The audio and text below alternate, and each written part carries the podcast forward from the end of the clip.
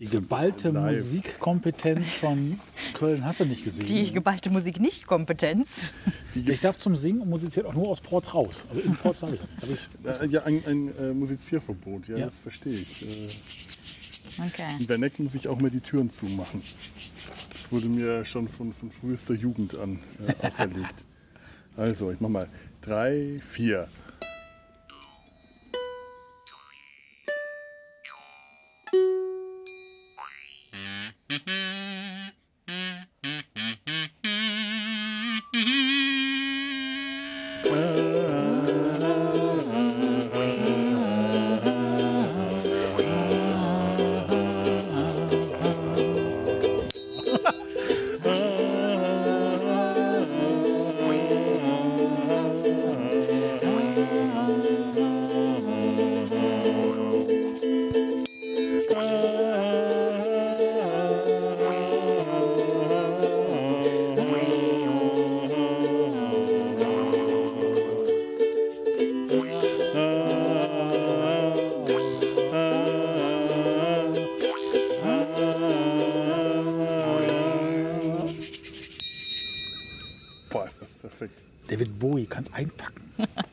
Direkt so lassen. Herzlich willkommen in Data seinem Hals.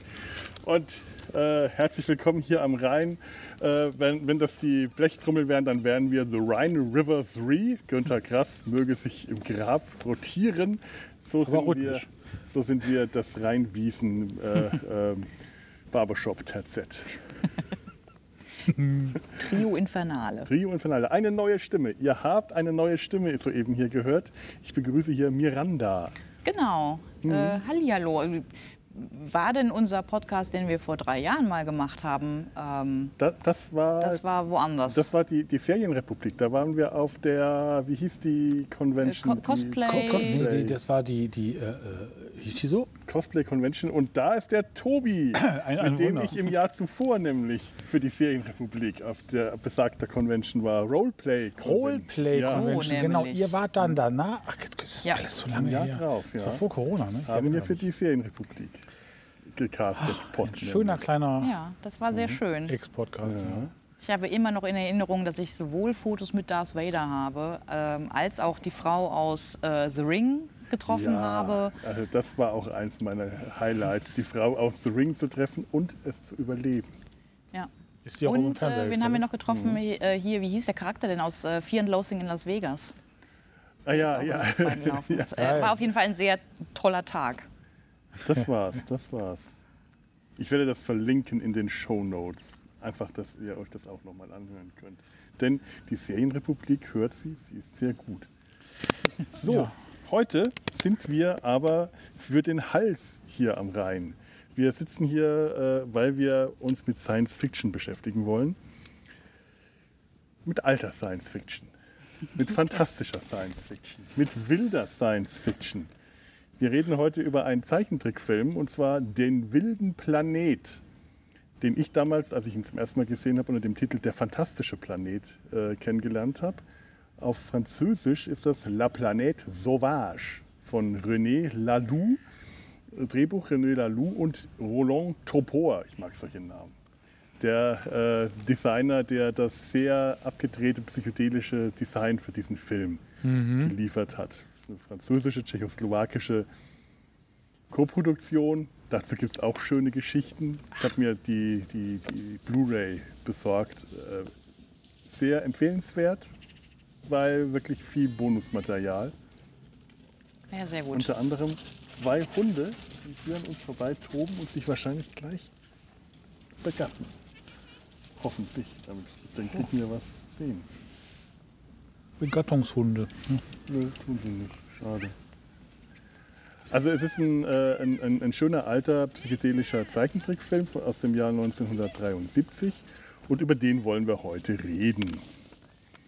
Ähm, René Laloux könnt ihr, könnt ihr auch noch aus Data sein Hals kennen. Der hat auch ähm, die, die, äh, die Herrscher der Zeit gemacht. Das ist dieser Zeichentrickfilm mit den weißen Engeln. Ja, ja, ja. Mhm. Kennt man vielleicht noch aus dem Ferienprogramm. Aus dem Kinderfernsehen. Der, der wilde Planet lief in den 80er Jahren übrigens auch im Kinderfernsehen im ZDF. Ernsthaft? Ja. Wo war ich denn da? äh, verstört äh, hinterm Sofa. Wahrscheinlich, das kann gut sein, ja. Große blaue Brüste. Ja, das hat mich irritiert. Große blaue Brüste irritieren nicht? Heute immer noch. Immer noch.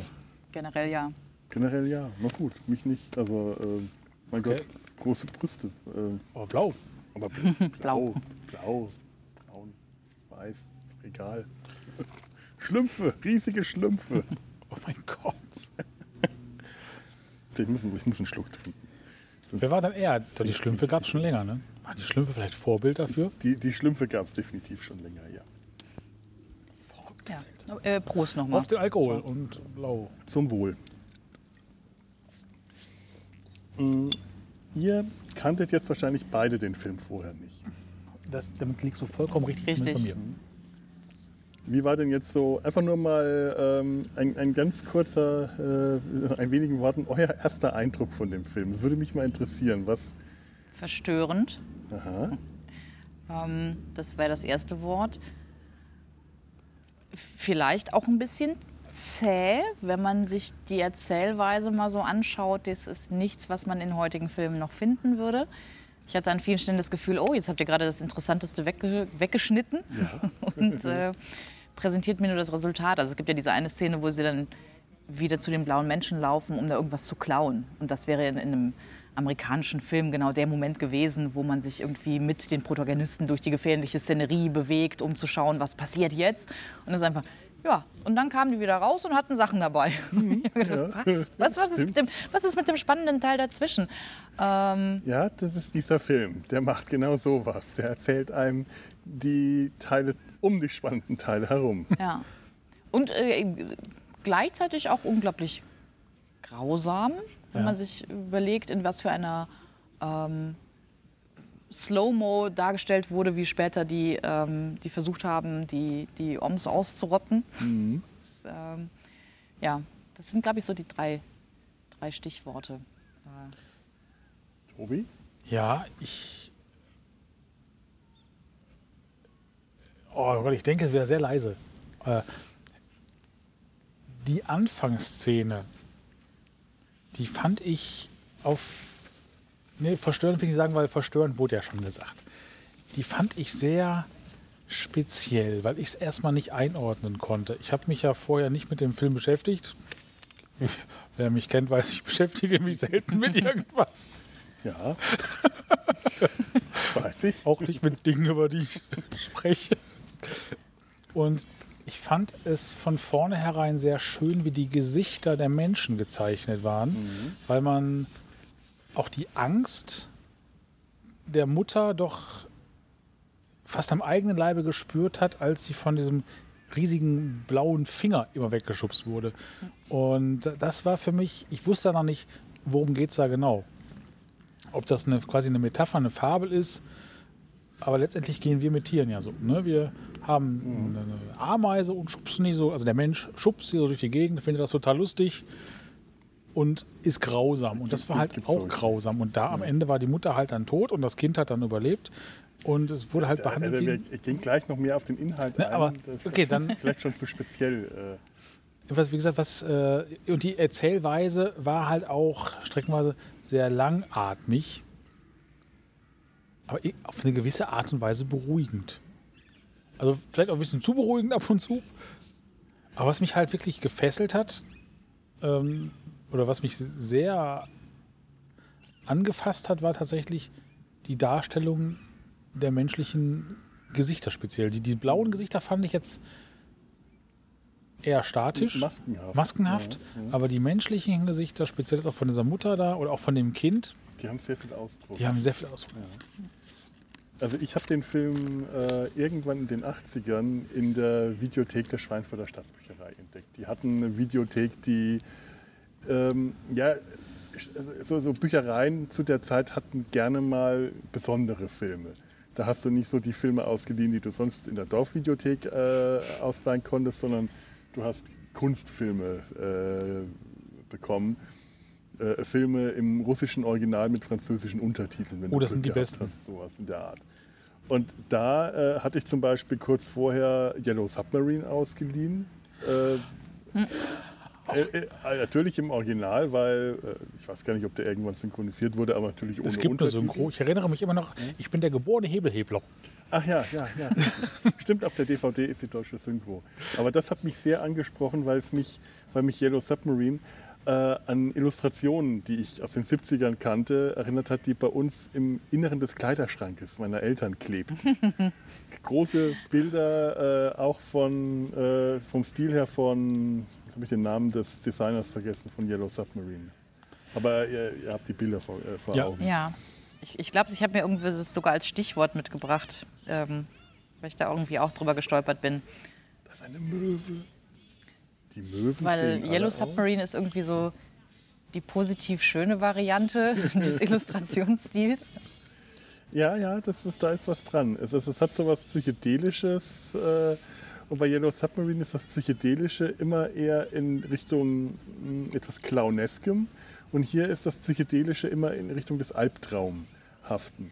Genau. Und da habe ich dann diesen Film entdeckt und ich hatte irgendwo in irgendeiner Fachzeitschrift oder in irgendeinem Buch über Science Fiction oder über Zeichentrick oder über den fantastischen Film, wahrscheinlich auch da in der Stadtbücherei, weil die wirklich eine ganz seltsame, sehr interessante Auswahl hatten, durch die ich mich dann da stundenlang durchgeforstet habe. Manchmal, manchmal bin ich auch einfach nur in die Comic-Abteilung oder in die biologische Abteilung. Die, haben die, die Bücher aus der biologischen Abteilung waren irgendwann auch weg. Die haben die aus dem Regal äh, geräumt, äh, wahrscheinlich als sie begriffen haben, warum da immer so viele Jungs in Pubertieren sich in dieser Regalreihe aufgehalten haben. Nein, auf jeden Fall ähm, wurde ich da auf den, den Film Der fantastische Planet aufmerksam. Und das Plakat hat mich damals sehr angesprochen. Das ist ein großer blauer Kopf mit roten Augen, ähm, kahler Schädel, ähm, eine riesige Figur und vor ihr ein winzig kleiner Mensch.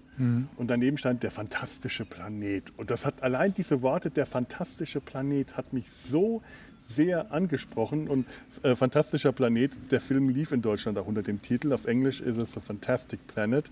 Aber der Originaltitel Le Planet Sauvage, das heißt auf Deutsch der wilde Planet. Also der jetzige Titel, unter dem das rausgekommen ist auf, auf DVD, ist der, der richtige Titel. Das ist die richtige Übersetzung. Ähm, Heinz Edelmann war übrigens der Heinz Edelmann. Ja, richtig. Illustrator. Und äh, by the way, ähm, ich habe ein paar Fun Facts gesammelt. Ähm, der ist nämlich auch in der Tschechoslowakei geboren. Ah, Vielleicht hängen so die Dinge zusammen.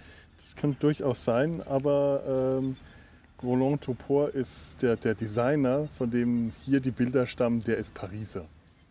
Und zwar ein Pariser, urwüchsiger Pariser, der auch nicht gerne aufs Land geht oder Paris oder die Stadt verlässt und ganz bestimmt auch nicht gerne Frankreich verlässt. Naja, gut.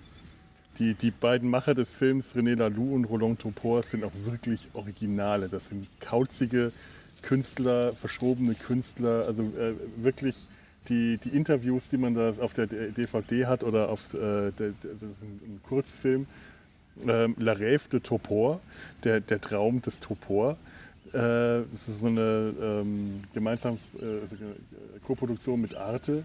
Das ist irgendwie 50 Minuten lang, der wirklich aussieht wie ein französischer Spielfilm. Ein sehr abgefahrener Film, der einen Tag des, des Illustrators äh, Roland Topor zeigt, der morgens vollkommen verkatert aufwacht in seiner versifften, zugerammelten Wohnung, dann irgendwie anfängt zu zeichnen, ständig von Visionen und äh, Zeichnungen verfolgt wird, auf die Straße rausgeht. Und er hat auch, der hat auch so ein Gesicht, so ein verlebtes Gesicht, so verquollene Augen, so ein richtig französisches Gesicht, der auch nur mit Fluppe im Gesicht auch wirklich echt ist. Ja, die haben ja alle geraucht, ne? Ja. Also ich und der wird in dem Film die ganze Zeit von einer äh, äh, Dixie Jazz Band verfolgt, die überall, wo er hinkommt, spielt und keiner außer ihm bemerkt die. Die sitzt dann auch bei ihm im Taxi und der Taxifahrer bemerkt das nicht. Und nacheinander, nach und nach sterben dann die Jazzmusiker alle weg und dann bringt er sich selber um. Er schießt, er erschießt sich dann und die rote Tinte, die aufs Blatt tropft, damit schreibt er dann weiter. Und der Film geht dann weiter, nachdem er sich erschossen hat. Und endet damit, dass er sich am Schluss wieder ins Bett legt. Also äh, allein dafür lohnt es sich, diese DVD zu kaufen, weil das so abgefahren ist. Klingt wie ein normaler Tag bei mir. Nur, Ja. dass ich nicht rauche. ja. Ich habe ja auch die Disney-Band, kommt gleich auch noch. Ähm, die stecken noch in der Bahn, ist ein bisschen. Ähm, was ich ja auch über den gelesen habe, ähm, der hat äh, von Günter Grass die, die Blechtrommel, das, das Titelbild ähm, illustriert. Ah, ja, So. ja, ja. Das, Das war so ein, oh, guck mal. Und ja, natürlich, das ist der ähm, Stil. Richtig. ich weiß nicht, ob ihr euch noch daran erinnert. Als ich dann das Bild gesehen habe, war mir klar so, stimmt, das habe ich früher auch gesehen. Es gab Katz TV oder Katz Fernsehen. Das war eine Katzenpuppe, die einen Arm in Gips hatte und hat eine Fernsehsendung moderiert und die Co-Moderatorin war ein Vogelstrauß. Und das war eine völlig anarchistische Puppenserie. Der hatte auf seinem Schreibtisch in diesem Studio dann ein Telefon.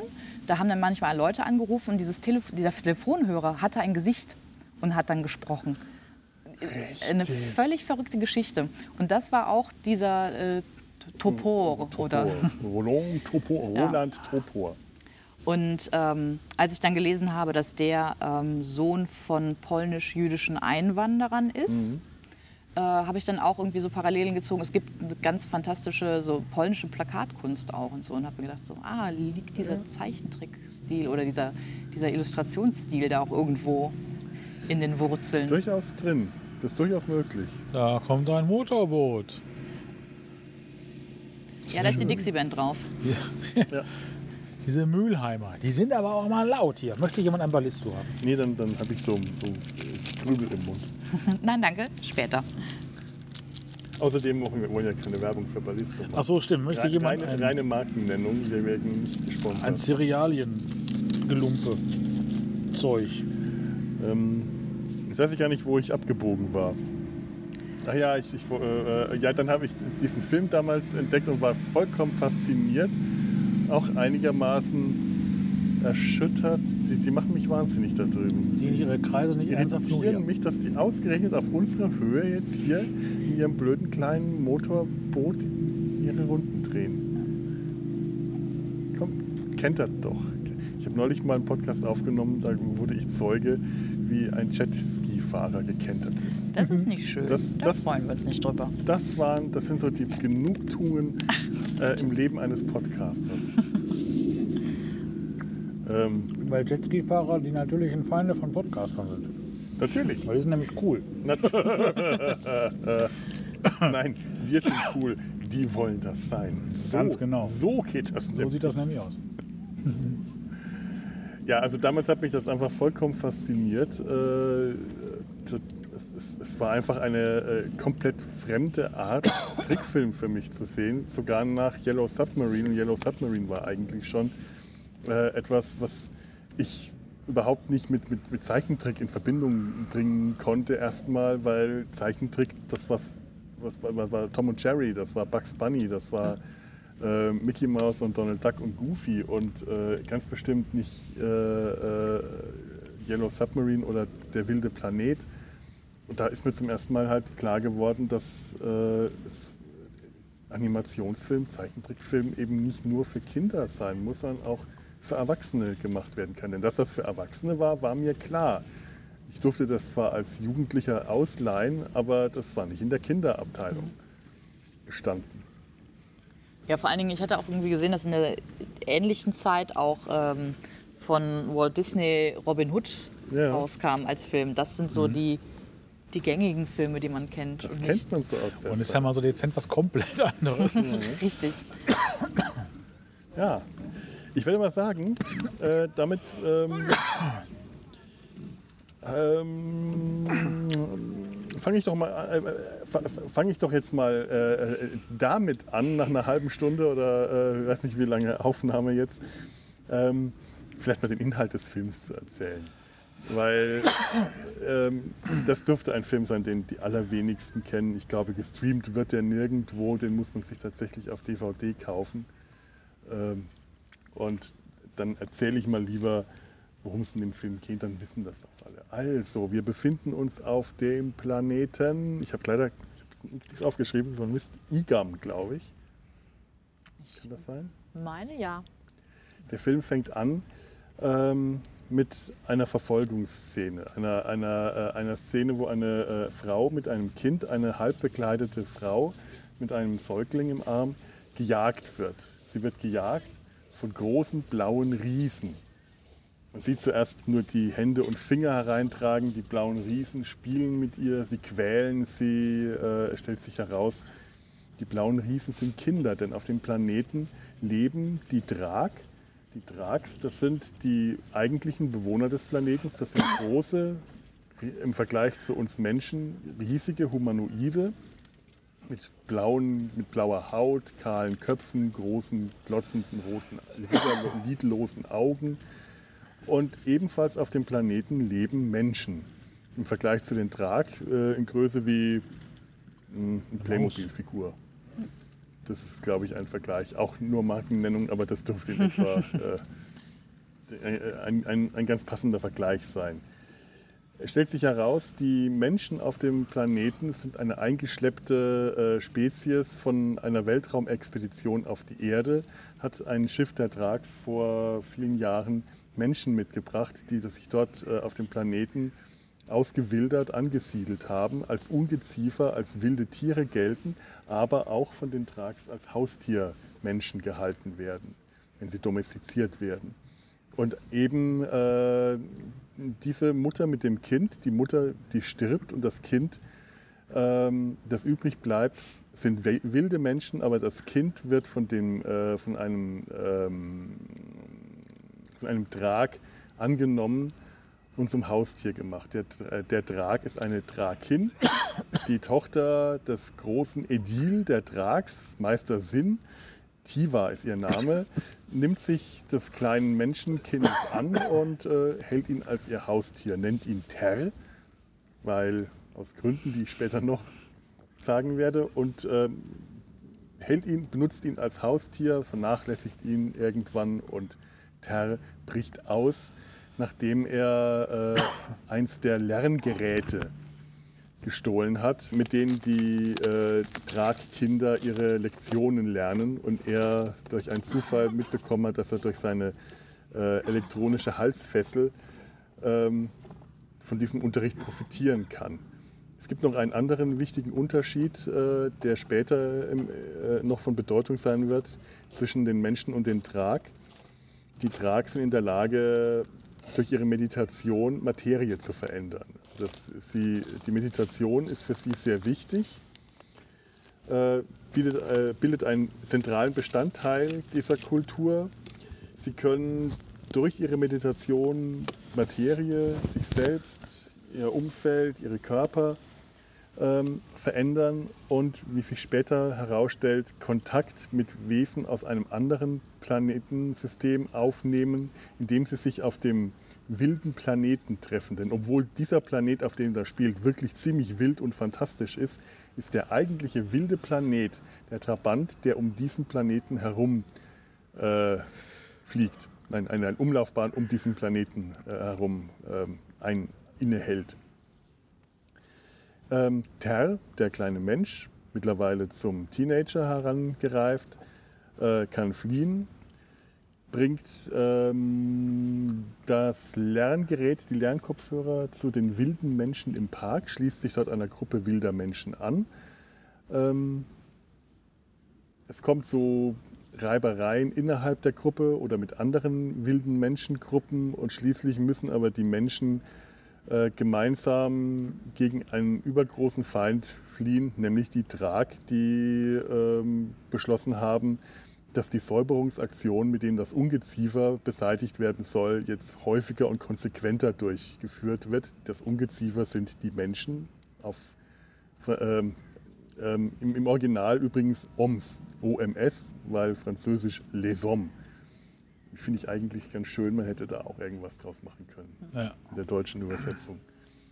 So eine dieser Säuberungsgruppen heißt auch auf Französisch Desominisation.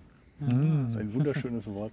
Ich, ich, hätte das damals im Französischunterricht irgendwann mal anwenden müssen, um mal zu schauen, was passiert. Eine Ausrottung, eine Entmenschung.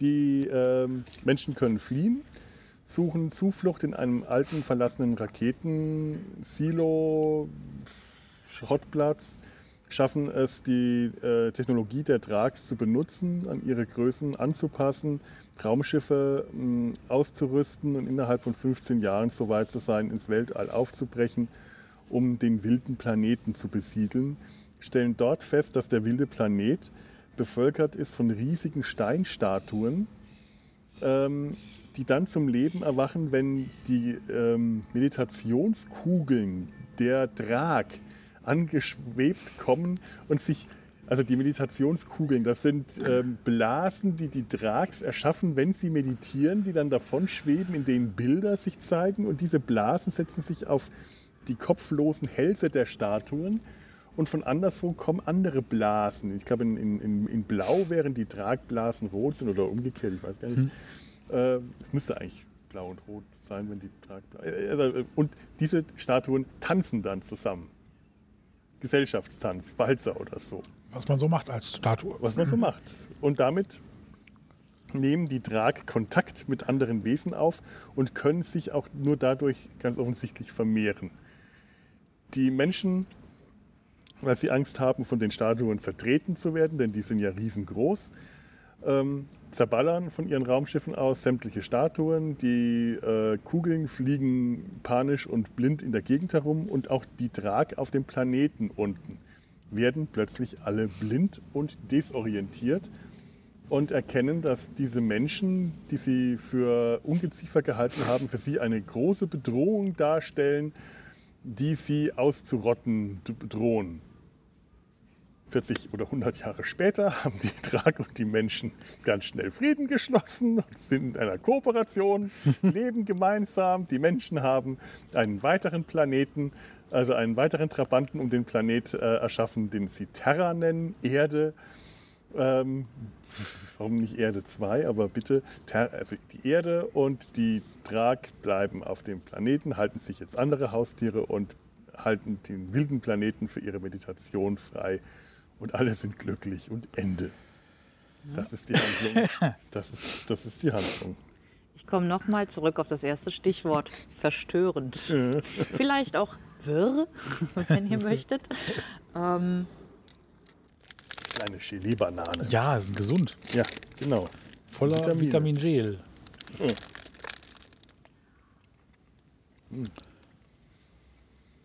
Ja, es ist so ein, schon ein sehr eigenartiger Film. Also er hat wirklich ein sehr ganz eigenartiges, sehr psychedelisches Design. Mm. Die Handlung, die klingt jetzt gerade sehr wirr. Eigentlich ist sie das nicht. Sie ist ziemlich straight und ziemlich äh, einfach. Sie ist nur nicht, nicht besonders dramatisch. Also sie ist sehr ruhig und sehr mh, statisch schon fast. Und alle wirklich dramatischen Stellen sind einfach weggelassen worden, wie das große Ende am Schluss. Das ist ein, das ist ein Voyager-Ende, ein Star Trek-Ende. So am Ende einer Folge von Voyager passiert irgendwas Dramatisches, Schnitt, Logbucheintrag von Captain Janeway. Die letzten Wochen Verhandlungen waren sehr anstrengend, aber jetzt können wir weiterfliegen und der Planet ist auf dem richtigen Weg. wir haben uns jetzt alle was? wieder lieb. Ähm, Ja, wobei ich schon fand, dass die ähm, recht ausführlich die, wie hieß es, Deominisation äh, gezeigt haben. Also da haben die ja stundenlang gefühlt äh, sich drauf äh, aus äh, abgearbeitet, sich dran abgearbeitet, diese, diese Zerstörung zu zeigen. Tolle Waffen übrigens, also tolle Menschenausrottungswaffen, äh, also, ähm, Staubsauger, Klebekugeln, äh, Tabletten. Sie verschießen Tabletten, die Gas ausstoßen, die dann die äh, Menschen vergasen. Das ist schweres Gas, das zu Boden sinkt.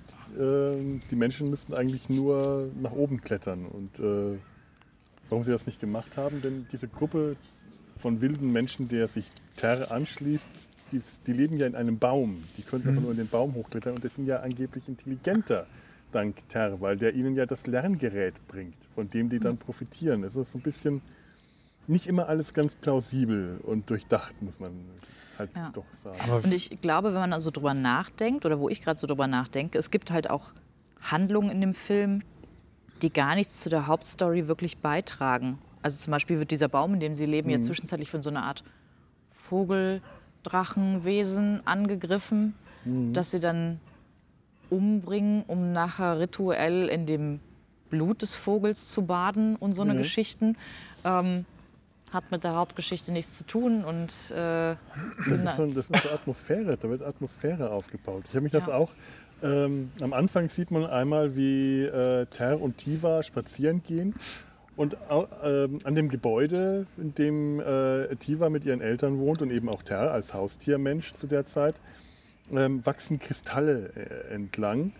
Und als äh, Ter kurz stehen bleibt, wächst auch so ein Kristall um ihn herum und schließt ihn ein. Und Tiva findet das ganz faszinierend und schaut zu, hihi, was passiert da, wie halt so ein Mädchen äh, sich freut, äh, dass ihr kleines Haustier, ihr kleines Spielzeug äh, so ein bisschen Probleme hat und bringt ihm dann bei, in einer hohen Frequenz zu pfeifen, um so die Kristalle zerspringen zu lassen. Das ist eine ganz lange Szene, in der Terra lernt, diese Kristalle zerspringen zu lassen. Und du denkst, das kommt bestimmt später nochmal vor. Das wird noch ganz wichtig werden.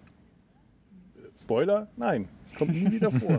So viele andere Szenen, wo diese ganze verrückte, schräge, abgefahrene Tierwelt auf diesem Planeten gezeigt wird, die sind alle nur dazu da, um zu zeigen, was für ein verrückter Planet das ist, was für eine schräge, abgefahrene Welt sich äh, Roland Topor ausdenken konnte, wenn er genügend Rotwein getrunken hat. Oder was v- immer. vielleicht irgendwie für Zuhörende, die sich nicht die DVD kaufen wollen, Mhm. wenn wir von verrückter Tierwelt sprechen und äh, verrückten Pflanzen und Kristallen, die äh, baumgleich irgendwo aus dem Baum, äh, aus dem Boden wachsen.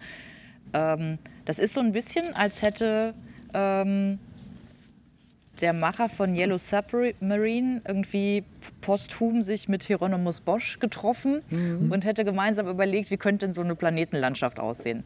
Ähm, ja, Tiere, und, äh, die, die mit, mit zu vielen Beinen, wo sie nicht hingehören, mit irgendwelchen Saugrüsseln, die erst ihre Kinder abschlecken, um sie dann irgendwie aufzufressen. Diese, Ähm. diese Stelle mit dem frisch ge neugeborenen ähm, echsenartigen Küken, das aus dem Ei schlüpft und dann von seiner Mutter erst abgeschleckt und dann gefressen wird. Und die Mutter dann vollkommen zufrieden weggeht. Bum, bum, bum. Was habe ich da gerade gesehen? Oder dieses komische, vogelartige Wesen, das in einem Käfig äh, zu stecken scheint. Der Käfig ist aber Teil seines Körpers und aus seiner Nase kommt ein langer Fangarmrüssel, mit dem er kleine Vögel fängt, sie schüttelt und auf den Boden klatscht, bumm, dass sie tot sind. Zu keinem anderen Zweck, als dass er sich darüber freut, dass er den Vogel umgebracht hat. Und du siehst um ihn herum auf dem Boden lauter kleine tote Vögel liegen. Und das Wesen in dem Käfig mit dem breiten Grinsen, das lacht dann. Und dann denkst du, warum sehe ich das? Ja. Aber äh, trotzdem fand ich irgendwie, ja, man, man schafft mit, den, mit dieser Welt, den Pflanzen und den Tieren so eine eigene Atmosphäre, die möglichst fremdartig ist. Äh, Gleichzeitig kriegt, haben sie es nicht so gut hingekriegt, das mit der Geschichte irgendwie wirklich zu, zu verbinden. Nee. Also man, ich hatte das Gefühl, es wären so zwei Teams losgelaufen. Das eine kümmert sich um die Illustration für die, äh, und die Animation für die eigentliche Haupthandlung und die anderen machen die Atmosphäre drumherum. Und dann schneiden wir das nachher irgendwie zusammen, das passt dann schon. Merkt sowieso keiner. genau, das versendet sich. Das, das war nicht so falsch. Ach, gucke. Denn äh, Roland Topor hatte plötzlich keine Lust mehr, nachdem er äh, äh, so, äh, am Anfang noch die Story mitgeschrieben hat oder so ein bisschen und Designs gemacht hat, hat er plötzlich keine Lust mehr. Ähm, René Laloux meinte, weil seine Mutter ihm das gesagt hätte. Und er wäre stinksauer gewesen, aber Topor war nicht davon abzubringen. Er mag jetzt nicht mehr. Er, er macht jetzt nicht mehr mit. No. Dann hat, äh, hat äh, äh, Lalou ihn noch dazu gebracht, die Designs zu machen, auf der, auf der Grundlage dessen halt der ganze Film äh, gemacht wird, aber die Animation selber, bei der äh, Topor eigentlich äh, maßgeblich als Hauptanimator oder äh, äh, Animation Supervisor äh, hätte arbeiten sollen, da musste äh, Lalou dann jemand anderen finden. Das Ganze wurde ja auch in der Tschechoslowakei äh, produziert. Also die Produktion selber, die Animation selber komplett in der Tschechoslowakei, was äh, auch einige Probleme mit sich gebracht hat. Denn das war ein sozialistisches Land und Funktionäre, denen ist eigentlich egal, was sie machen. Man sagt ihnen, macht das und die machen das dann. Aber da, bis die Herzblut genug entwickelt haben, um sich dann später gegen ähm, wie äh, Lalou gesagt hat, gegen stalinistische Schergen zu wehren, als äh, die Regierung beschlossen hat, den Regisseur zu töten und durch einen anderen zu ersetzen, was aber irgendwie nicht, auf, was ihm nicht im Vertrag stand. Deswegen wurde er nicht getötet, also er, Lalou. Dieses Interview darf man, glaube ich, auch nicht allzu ernst nehmen. Okay. Zu dem Zeitpunkt waren die, war sein Team dann bereit, für ihn zu kämpfen. Aber bis dahin haben die eigentlich nur die ganze Zeit gesoffen und Party gemacht. Und er war eben alleine, weil sein Kompagnon lieber in Paris geblieben ist. Ah. Und äh, die Produktion wurde, ich weiß nicht, ob ich, die Jahre, ob ich mir das, das, das Jahr aufgeschrieben hat. Nein. Äh, das- die ganze Produktion hat fünf Jahre gedauert. Insgesamt ähm, haben da 25, Jahre, äh, 25 Personen dreieinhalb Jahre lang gezeichnet, um 1073 Bilder zu erstellen. Dreieinhalb Jahre, fünf Jahre.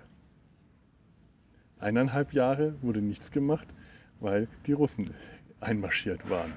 Ja gut. Ah, Und dann musste er das Land verlassen und äh, schauen, dass er da rauskam. Und das Ganze ist ohnehin eine äh, sehr aufwendige Produktion. Das ist nicht auf Folie äh, gezeichnet, wie man, äh, also so klassische Animation wird auf Papier animiert, auf Folie gecleant und auf der Rückseite der Folie koloriert.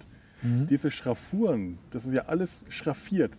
Jede, jede Zeichnung hat unglaublich viele Schraffuren und nochmal Schraffuren und das ist ganz, das ist alles äh, mit, mit äh, äh, Bleistift oder Kohle auf Papier gezeichnet, schraffiert, koloriert und ausgeschnitten. Jede einzelne Zeichnung ist ausgeschnitten und wieder auf Folie geklebt und dann unter der Kamera abgefilmt. Also das ist, äh, das ist Cutout-Animation, Legetrick, äh, also ganz aufwendig gemacht. Zum Teil sieht man es an den Animationen, weil manchmal sieht man einfach nur Köpfe, die dastehen und dann bewegen sich die Münder oder nur die Augen, weil es einfach viel zu aufwendig gewesen wäre, den Kopf drei- 30 Mal zu zeichnen. Einen großen Kopf mit lauter Schraffuren, den zeichnest du dann noch nur einmal.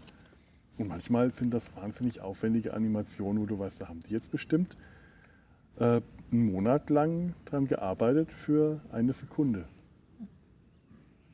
Und man darf nicht unterschätzen, wie sehr es weh tut, wenn man sich an Papier schneidet. Ich will nicht wissen, wie viele blutige Finger die armen Menschen hatten. ja. Aber ist das ökonomisch, so zu arbeiten? Oder ist das dann so verdammt Herzblut als Künstler? Ich kann das nicht nachvollziehen. Ich bin da viel zu. Das ist, das ist, ähm, ja, das Problem ist, du machst einen Trickfilm, du möchtest da dein ganzes Herzblut als Künstler, als Künstlerin reinstecken und gleichzeitig produzierst du einen Trickfilm und musst mit dem Geld auskommen, das du hast und das ist zu wenig. Und 99,9 Prozent der Zuschauer erkennen ja gar nicht, was da ist. Nö, überhaupt nicht. Das ist, äh, Ne? Aber sind denn, ähm, also ich musste ja immer dran denken, äh, hier äh, Monty Python Flying Circus. Ja. Sind das auch so Terry Papieranimationen? Gilliam, ja, der macht, das ist auch Cutout-Animation, Genau, und, und deswegen musste ich da so viel dran denken. Und vielleicht fand ich deswegen auch den Film so völlig absurd, weil äh, den, den absurden englischen Humor aus diesen, aus diesen Trickfilmen bin ich ja, Ja. gewohnt. Und das ist dann immer irgendwas, was einen glücklich macht und irgendwie völlig verrückt und auch anarchisch ist, aber irgendwie Spaß macht. Und dann hast du auf einmal so eine, weiß ich nicht, traurig deprimierende Atmosphäre, die dir dann präsentiert wird mit diesem Stil. Das äh, hat sich auch nicht so in meinem Kopf vertragen. Ja, ja, es stimmt. Es passt nicht wirklich, äh, wenn, man, wenn, man, äh, wenn man davon ausgeht und so an den Film rangeht, dann passt das nicht zusammen. Das ist wie wenn man von äh, Animationsfilm ausgeht äh, und lustige Anime-Filme mit oder My Little Pony oder solche Sachen im Kopf hat und dann auf sowas trifft. Man, äh, oder in meinem Fall Tom und Jerry damals und Bugs Bunny. Man, äh, das, ist, das ist schon, ich möchte nicht Kulturschock sagen, obwohl das für mich damals wahrscheinlich schon so war. Aber irgendwie, also dieser, dieser ganze Film, der ist schon sehr gegen den Strich gebürstet.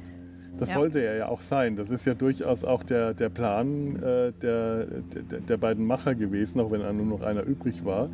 Aber die sind beide so äh, drauf. René Laloux hat ähm, sein, sein, sein, sein, seine Schulausbildung mit 13 abgebrochen, hat dann äh, in, einem, in einer Nervenheilanstalt gearbeitet und hat das, was man heute Kunsttherapie gemacht äh, nennen würde, gemacht. Er hat mit den ähm, psychisch Kranken eine äh, Kunstwerkstatt aufgebaut und hat mit denen Trickfilme gemacht, Scherenschnitt-Trickfilme. Äh, auch ganz ähnlich wie das, das so gut ankam, dass das französische Fernsehen die gebracht hat und die wiederum gesagt haben, das finden wir gut, wir wollen einen, ähm, wir wollen einen abendfüllenden Spielfilm, einen Trickfilm haben, was in Frankreich zu dem Zeitpunkt äh, Ende der 60er schon ewig nicht mehr vorgekommen war. Und generell, ich glaube nur Der König und der Vogel, das ist ein Film, den es mhm. mal gab und äh, sonst gab es dann nichts. Aber sie wollten diesen Stil, sie wollten es halt nur nicht ganz so krakelig und ganz so äh, äh, Chefs haben, sondern schöner. Und da kam dann eben äh, Roland Topor mit ins Spiel, weil René Laloux den vorzeigen konnte. Mhm. Hat er dann von den Produzenten äh, das Budget und den Auftrag bekommen. Als Topor abgesprungen ist, ist natürlich auch dementsprechend äh, stand es auf der Kippe, ob das ganze Projekt dann auch stattfinden kann, weil Geldgeber mögen sowas ja nicht. Ja. Egal wie toll sie die Kunst finden. Denen ja, ist die Vision dann nicht so wichtig. Da geht es um die Kasse. Aber es gibt ja tatsächlich, also ich war in, oh, lass mich nicht lügen, im März oder April war ich in Wiesbaden auf der SeaCon.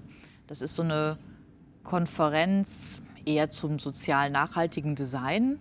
Und da war aber auch ein Filmemacher, der halt sich auch auf die Fahnen geschrieben hatte, ich möchte möglichst anti-Disney produzieren. Hm. Und mhm. eigentlich sahen eher seine, seine Filme aus wie so Off-Takes. Alles, was sonst Disney aussortiert hätte, weil es irgendwie Render-Fehler gegeben hat, hat er zu Filmen zusammengeschraubt. Äh, und das war auch ein, ein ganz herrlich lustiger Stil. Und ähm, ich habe letztens noch irgendwie online, äh, habe es hier gerade vor mir, ähm, gelesen, dass einer nominiert wurde von, was ist es?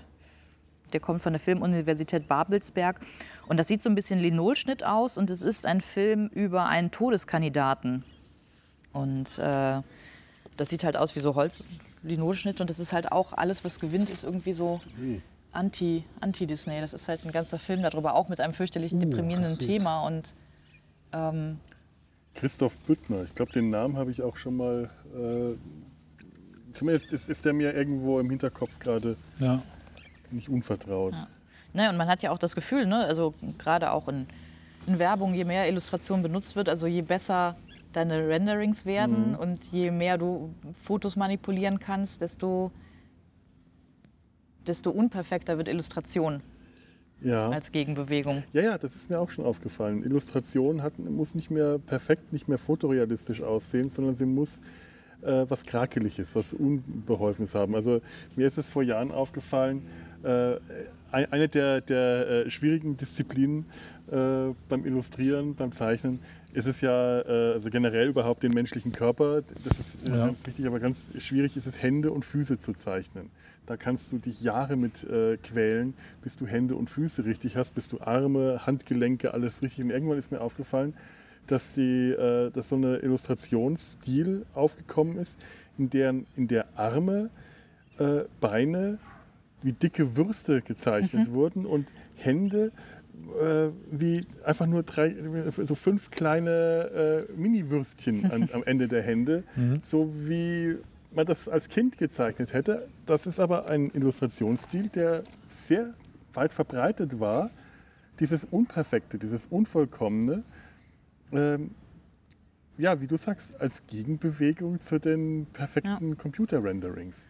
Richtig. Und das hat ja einen Charme auch, das ich, den ja. ich sehr, sehr schätze. Mhm. Auch wo wir eben über Procreate gesprochen haben als, als App, da gibt es ja auch so viele ähm, Layer, die du nutzen kannst, damit es irgendwie nach Papierstruktur äh, mhm. aussieht und so. Also man versucht irgendwie so was Haptisches auch in, in Computer wieder reinzukriegen. Ja. Ja, äh, der, der äh, gute alte äh, Filmfilter, den du über den digital ausgerenderten äh, Videobeitrag legst, damit der nicht mehr so super, äh, also äh, super scharf und alles aussieht wie halt eine viel zu scharfe Video, Video-Footage, damit es wieder nach Film aussieht. Also legst du ein Korn drüber. Ne? Mhm. Wir, haben, wir haben eine Zeit lang für sowas gerne polnisches Packpapier genommen. Ich hatte irgendwann mal in den 90ern äh, hat äh, ein Professor ein, so einen Stapel polnisches Packpapier in so DIN A1 Bögen irgendwo herbekommen. Äh, keine Ahnung, ob das von einem Laster gefallen war oder wo er das hatte. Und daraus haben wir uns Zeichenblöcke äh, dann gebunden, weil man schön auf den Sachen konnte man ganz toll, das ist so ein grobes, braunes Papier gewesen, sehr holzig. Man konnte ganz toll mit Kohle und Bleistift drauf zeichnen. Mhm. Und ich habe immer noch äh, ein paar von den Skizzenbüchern äh, zu Hause, in die ich aber nicht mehr reinzeichne, weil das ist, das ist wertvoll. Mhm. Und die habe ich irgendwann mal eingescannt und habe die als äh, Hintergrund oder Textur äh, mhm. für Illustrationen, aber auch für Filme. Wir haben die ganz lang bei unseren Filmen, wenn das irgendwo ein bisschen was Haptisches haben sollte, dann haben wir dieses polnische Packpapier oben drüber gelegt, ist auf transparent geschaltet. Dann siehst du nur die Struktur und die kleinen weißen Stellen drin und so. Sieht toll, sah toll aus. War ein selbstgemachter Filter. Äh, heute klickst du da einfach nur auf die entsprechende Stelle in dem entsprechenden Reiter. Unter dem Reiter polnisches Packpapier. Unter dem Reiter polnisches Packpapier.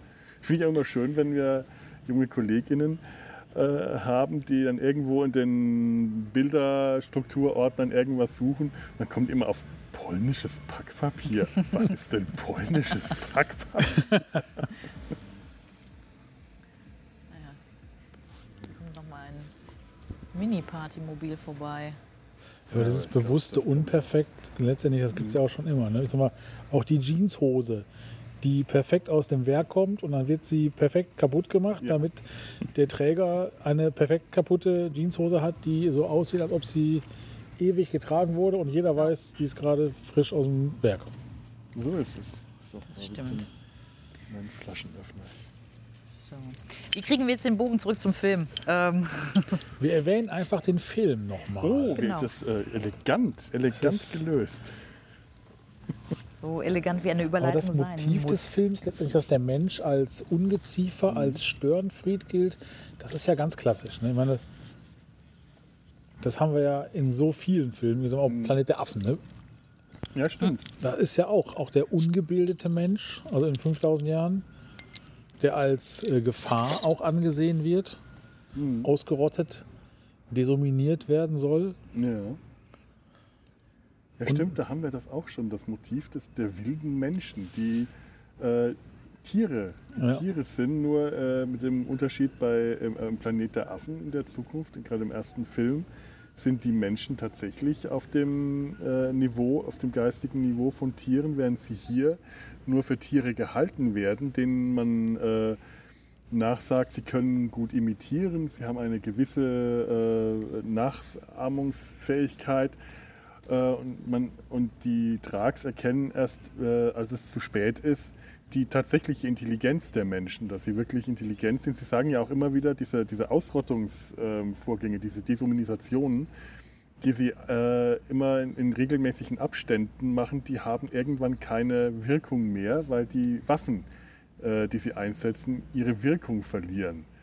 Und da frage ich mich immer, liegt es daran, dass die Menschen so schlau sind, sich lernen, gegen diese Waffen zu äh, verteidigen oder ähm, mutieren sie vielleicht auf diesen ja, seltsamen Das ist ein Omikron-Mensch. Ja, ich meine, die erste Waffe, die wir sehen, ist diese, Gas, diese Gastabletten.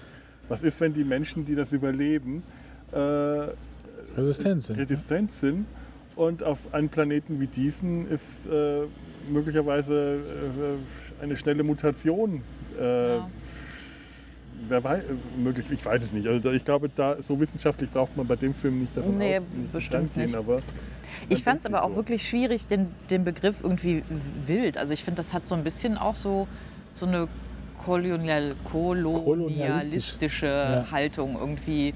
Äh, wer nicht in Häusern wohnt und sich ist nicht wild, über Kopfhörer ja. Wissen aneignet, ist wild. Ähm, also das klingt irgendwie nicht so ja, wir sympathisch. Haben, wir haben ja hier die, quasi die Umkehrung. Die, äh, äh, die Rolle, die eigentlich äh, der Mensch auf seinem Heimatplaneten, äh, es sind ja auch alles weiße Menschen, ja. einnimmt. Mhm.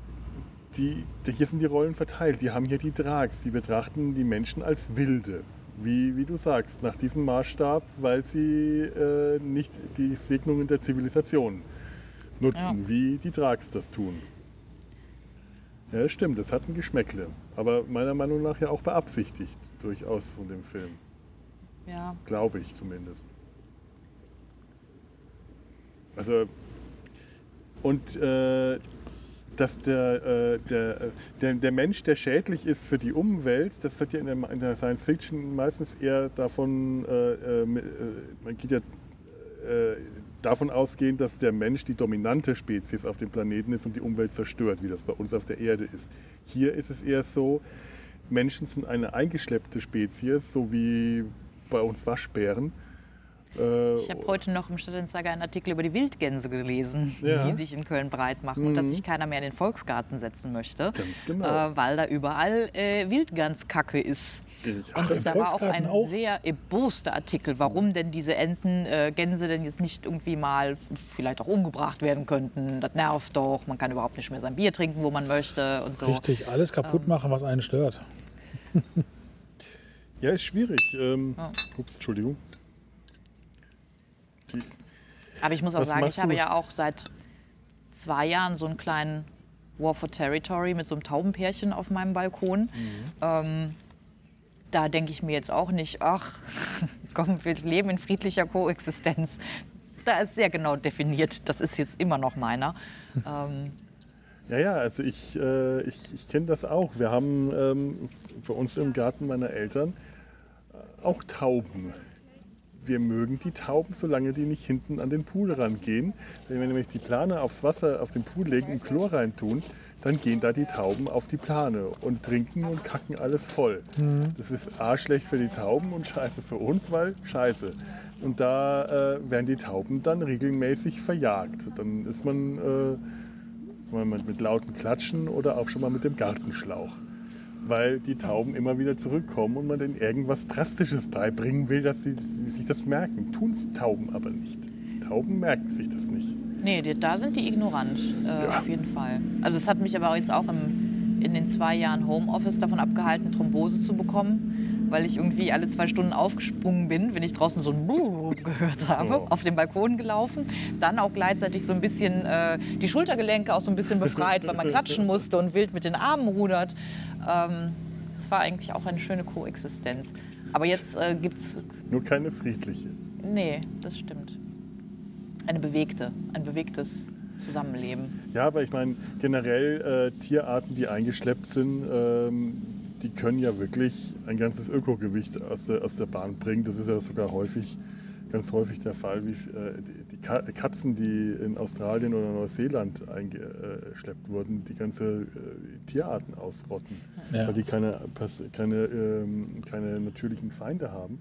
Und das kriegen wir hier gerade auch gezeigt. Obwohl dieser Planet eigentlich eine für Menschen sehr feindliche Umgebung hat, denn alles an diesem Planeten ist so ähm, überbordend, schräg und wild und gefährlich und eigentlich potenziell tödlich, wenn du klein bist. Wenn du ein Drag bist, dann bist das nicht für dich gefährlich, weil dann bist du im Vergleich zum Menschen 10 Meter groß.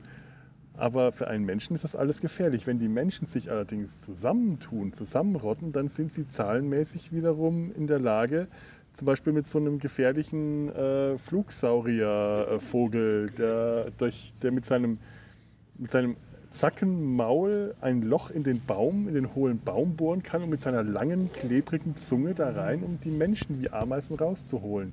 Ameisen können sich gegen den nicht wehren. Menschen ähm, haben dann Waffen entwickelt, äh, zerreißen ihm die Flughäute, töten ihn und baden in seinem Blut. Und damit sind äh, Menschen tatsächlich dann aus Sicht der Drags gefährlich, gefährden das Ökosystem. Äh, Wo wir von Ökosystemen, wir werden auch hier gerade um, von Wespen umschwirrt. Ja. Ähm, Ja. Besser als von Zecken. Ja, ja, du sagst es. das stimmt wohl. Ups, muss mal schauen, was ich mir so aufgeschrieben habe. Eingeschleppte Tierarten nennt man Neozoen, habe ich gelernt. Also in der Kucke. Ja, das sind die besten. Hab ich was gelernt. Der Name Ter, also der kleine Mensch, wird Ter genannt auf Deutsch, äh, von Termite, weil äh, die, das Mädchen sagt, oh, ich nenne ihn Tiva, wie mich. Und dann sagt der Vater, aber das ist doch kein Name für einen Menschen, nenn ihn. Und dann kommt, äh, witzig, ich habe vergessen, wie das auf Deutsch war, aber auf Französisch sagt er, äh, Fidel ou Rapid, nenn ihn Fidel oder Rapid, also treu oder flink. Das ist so ein Haustiername einfach. Und sie sagt dann, ich nenne ihn Ter, weil äh, äh, er zappelt wie eine kleine Termite. Da fragt man sich, gibt es auf diesem Planeten Termiten? Und wenn ja, wie sehen die aus? Das ist die viel interessantere Frage, richtig. Auf Französisch sagt er, äh, kommt das von Terror, weil er so einen Terror macht, wenn, das, wenn er da rumzappelt.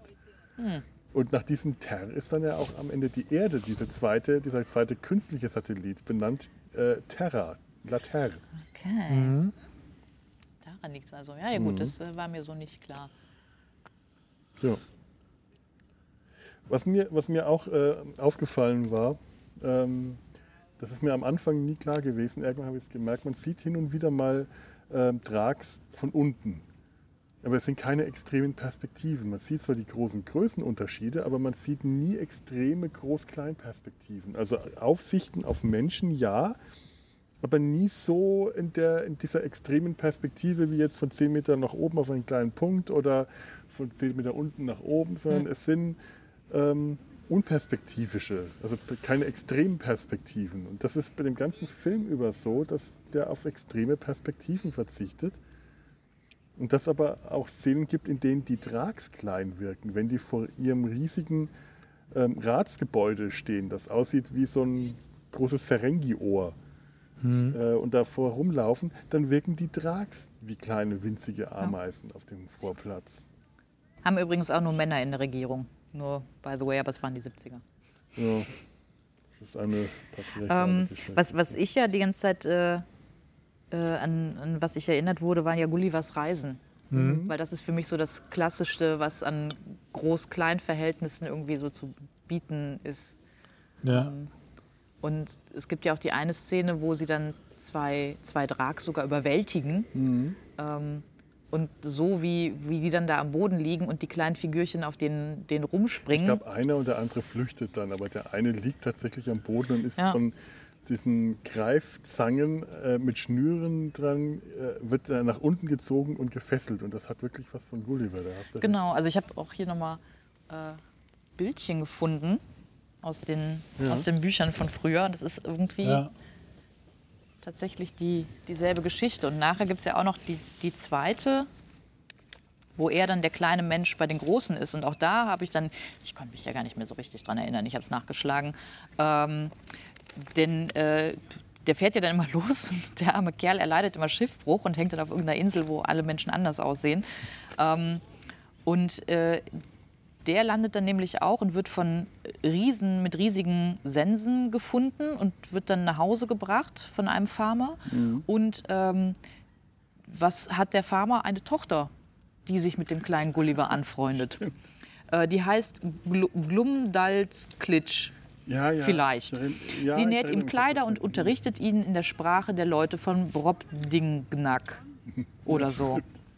Und der muss dann halt auch da Kunststücke vorführen und so weiter, bis er irgendwann dann von, von den Königen eingeladen wird. Aber vom Prinzip her ist irgendwie äh, kleiner Mensch bei großen Menschen, ähm, der als Haustier gehalten wird, ist halt auch nicht wirklich äh, was Neues.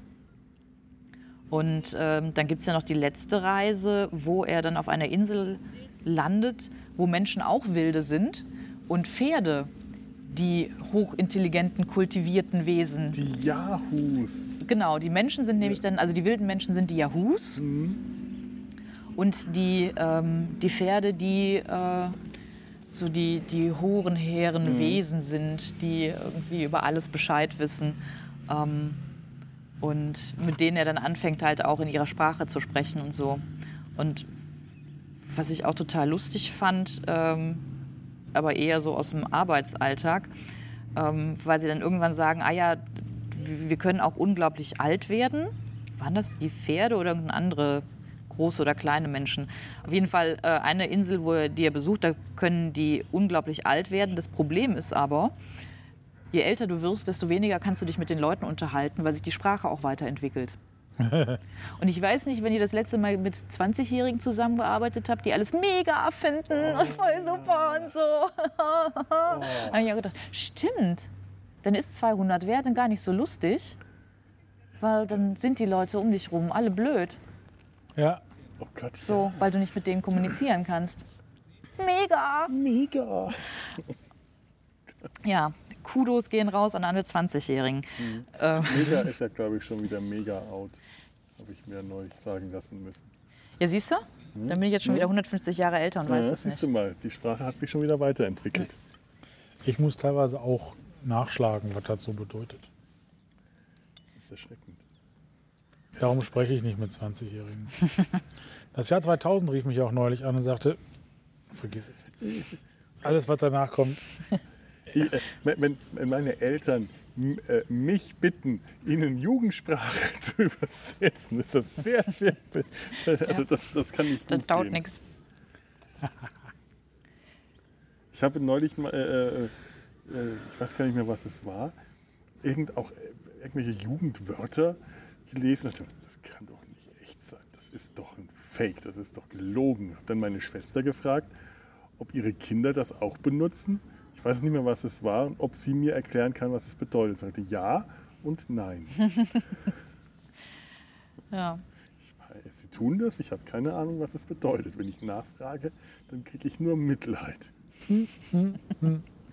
Boah, Mama. Ähm, ja, ich kann es mir vorstellen. Ähm, Wir haben, wir haben ja hier auch so mh, Zeitabläufe, die, ähm, die, die Drag altern sehr langsam. Eine Dragwoche ist ein Menschenjahr.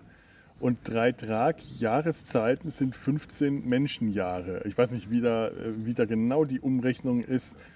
Äh, dann wird gesagt, dass die Menschenausrottung alle äh, drei Zyklen stattfindet. Das ist zu wenig, dann dreimal in einem Zyklus. Wir haben dann bei einer äh, Deshumanisation äh, ist in der, in der Gruppe der wilden Menschen, ich, ich be- behalte das weiter, die wilden Menschen, auch wenn es nicht schön ist, aber es ist halt der Begriff aus dem, aus dem Film. Ich äh, habe mich da jetzt dran gewöhnt, auch wenn es ein Geschmäckle hat. Und da ist dann ein alter Mann, der sagt, ja, ich kann mich erinnern, so eine Ausrottung gab schon mal vor, glaube ich, 60 Jahren oder so. Das heißt, äh, diese Ausrottungen, wenn die nur alle drei Zyklen stattfinden, ist das für die, äh, für, für, für die Drags ein annehmbarer Zeitraum, in dem die davon ausgehen, in dieser Zeit wird sich auf, wird sich, ähm, werden die sich nicht so sehr schnell vermehren. Die sind ja geschockt, wenn sie feststellen, wie schnell sich die Menschen vermehren, weil wahrscheinlich die Normaltierwelt auf dem Planeten sich nicht so schnell vermehren kann.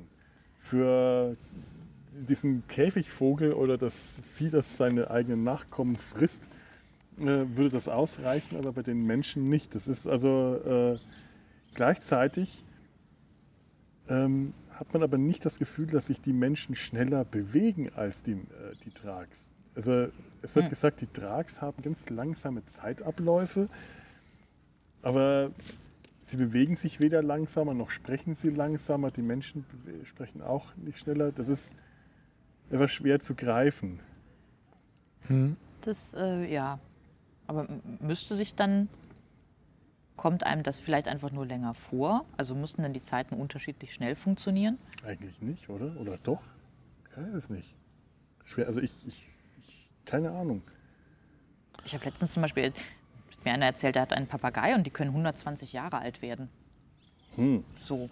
Und vielleicht denkt der Papagei sich, na nü, äh, schon wieder ein Härchen weniger. Ähm, aber das heißt ja nicht, dass dann die Zeiten unterschiedlich schnell verlaufen. Vielleicht kommst du dann nur schneller oder langsamer vor. Ja, ähm, Gott, wenn du. Ähm, also Ter ist ja bei, bei Tiva und ich glaube, ganz am Anfang wird er ja von ihr mitgenommen, da ist ein Baby. Wenn er dann sein Halsband kriegt, das ist so ein Kontrollhalsband, mit dem äh, man ihn wieder einfangen kann, dann ist der schon älter. Dann Ja. ist der schon deutlich kein Baby mehr, da ist er schon ein Kleinkind, der schon laufen kann. Also da muss mindestens äh, zwei Wochen, zwei Tragwochen schon vergangen sein. Und äh, das bedeutet zwei Jahre.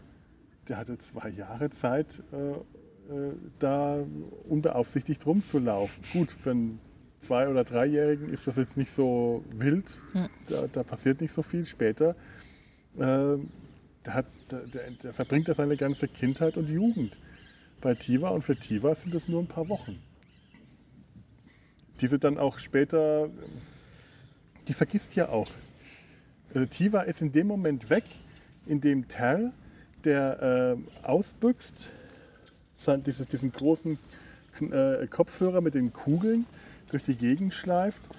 Irgendwann wird er äh, von Tiva mit dem Gerät, das ihn einfangen soll, wieder zurückgeholt. Das ist so ein Halsband, äh, so ein Armband mit einem Hebel dran, das ihn magnetisch quasi anzieht.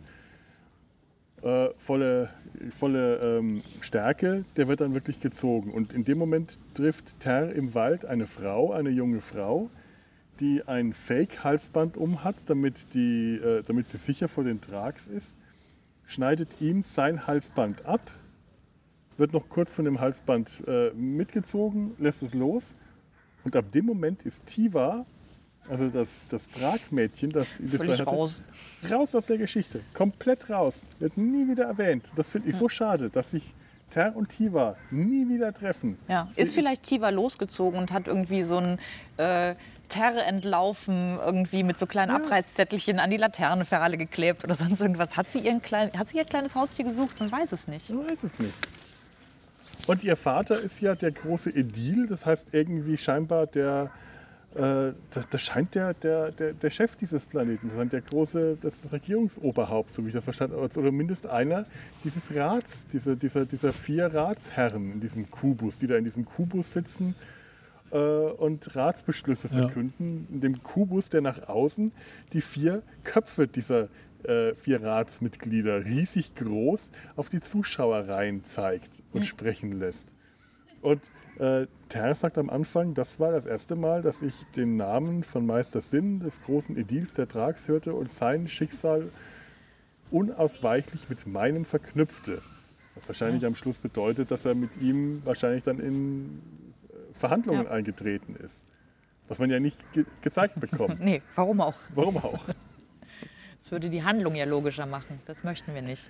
Es, es würde die Handlung nicht nur logischer machen, es würde ihr eine Handlung geben.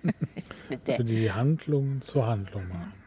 Ich meine, ich mag dieses elliptische Ende irgendwie auch. Gerade weil da, weil das nicht wirklich dramatisch ist, was da passiert. Auch diese, äh, diese, diese Maßnahmen, die die Trags einleiten, um die Menschen wirklich auszurotten, das sind ja dann wirklich nicht einfach nur mal eine Waffe, sondern dann sind wirklich ein ganzer Haufen Waffen und du siehst, dass da was passiert, aber das ist so klein und so total. Du siehst nie wirklich, wie die Menschen um ihr Leben rennen müssen. Du siehst, wie kleine Ameisen, große Männlein von einer Walze überrollt werden oder aufgesaugt werden. Also auch das ist nicht dramatisch in dem Moment. Das ist nur so semi-dramatisch. Ja, es Und ist es nicht ist- dramatisch, sondern nur brutal. Ja, und es ist, es ist grausam, aber es ist irgendwie, es fehlt ähm, die Action. Und es ist auch ganz schnell Ja. wieder vorbei. Äh, das, was jetzt in einem, in einem amerikanischen Film ausgewalzt würde, da würde der Film überhaupt erst anfangen. In einem amerikanischen Film hätte der Film da jetzt begonnen. Ja. Und da endet einfach alles ganz plötzlich. Nachdem sie die Statuen zerballert haben, sind sie im nächsten Moment, haben sie scheinbar. Das ist auch so, der, der Schluss, da sitzt dann wieder auch ein, ein äh, Drag-Teenager, ich weiß nicht, ob es Junge oder Mädchen ist, auch wieder mit diesen Kopfhörern auf dem Kopf und hat über sich das Bild, das, das diese Kopfhörer projizieren. Ich muss gerade mal kurz. Ähm, Moment. Ja, ja, dann kann ich das währenddessen mal schnell in ein Ballisto beißen. Ja. Und Schluck.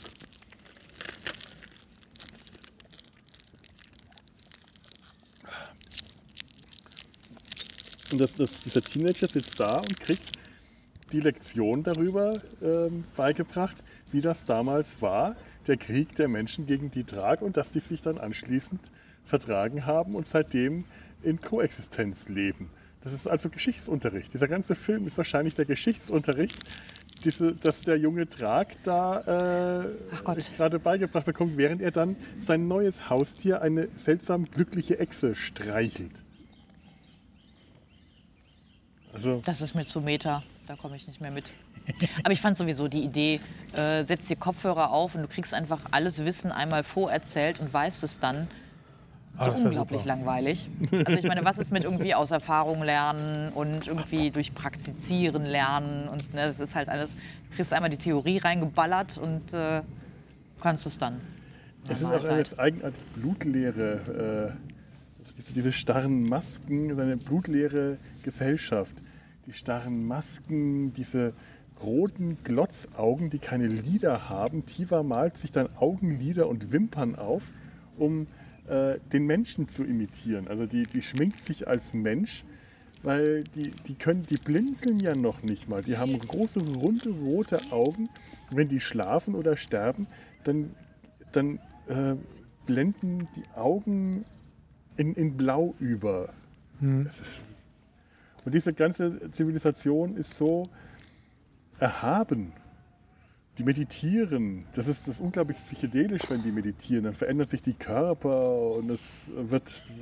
werden eine Farbmasse und also die Körperhüllen lösen sich ja auf ne? und verwischen so völlig. Ja, ist nicht schön, ne? Den ganzen Tag nur theoretisches Wissen, meditieren und noch nicht mal Sex haben. Also, das bringt ja nichts, Ja. wenn man mal ehrlich ist. Wir vermuten wir, dass sie keinen Sex haben, weil die sich ja mit den Statuen. Ja, die müssen ja eine Statuen tanzen, das ist ja auch Quatsch. Aber wie kommen dann die Kinder dabei zustande? Ist- Da kommt der Klapperstrauß.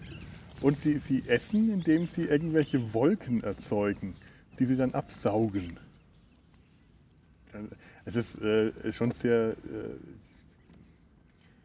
ich ich, ich, find, ich, ich komme bei dem Film nicht drum rum, dass ich ihn einerseits wahnsinnig schön finde und ich mag diese Bilder, ich mag dieses Design, ich mag die, die schräge Fantasie, die in dem Film drin ist. Aber sobald ich anfange darüber nachzudenken, was ich da eigentlich sehe, funktioniert nichts mehr an dem Film.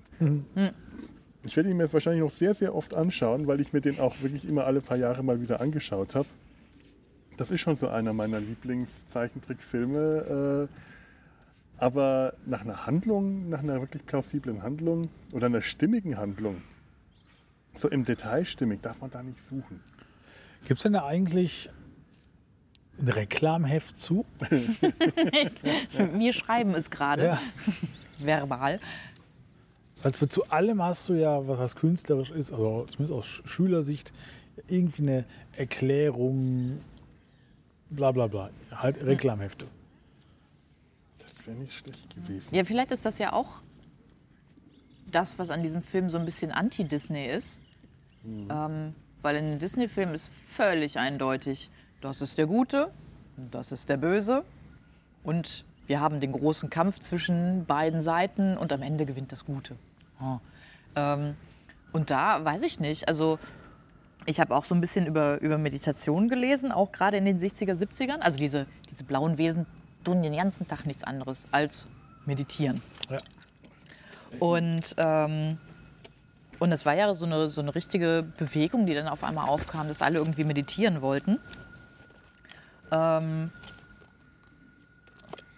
kann man dir helfen, Felo? Die muss ich mal irgendwie anders hinsetzen. Ah ja. Oder möchtest du mal in diesen Wunders, dieses wunderbare ich kann bei dir- Faltmöbel? Ich würde dir auf den Schoß kommen. Das könntest du machen, das ist plüschig. So, und deswegen weiß ich gar nicht, ob, also diese blauen Wesen, die sind ja jetzt nicht irgendwie als außerordentlich böse und gemein oder außerordentlich gut dargestellt. Die sind halt sehr sphärisch und so und rotten Dinge aus, die ihrer Meinung nach Schädlinge sind.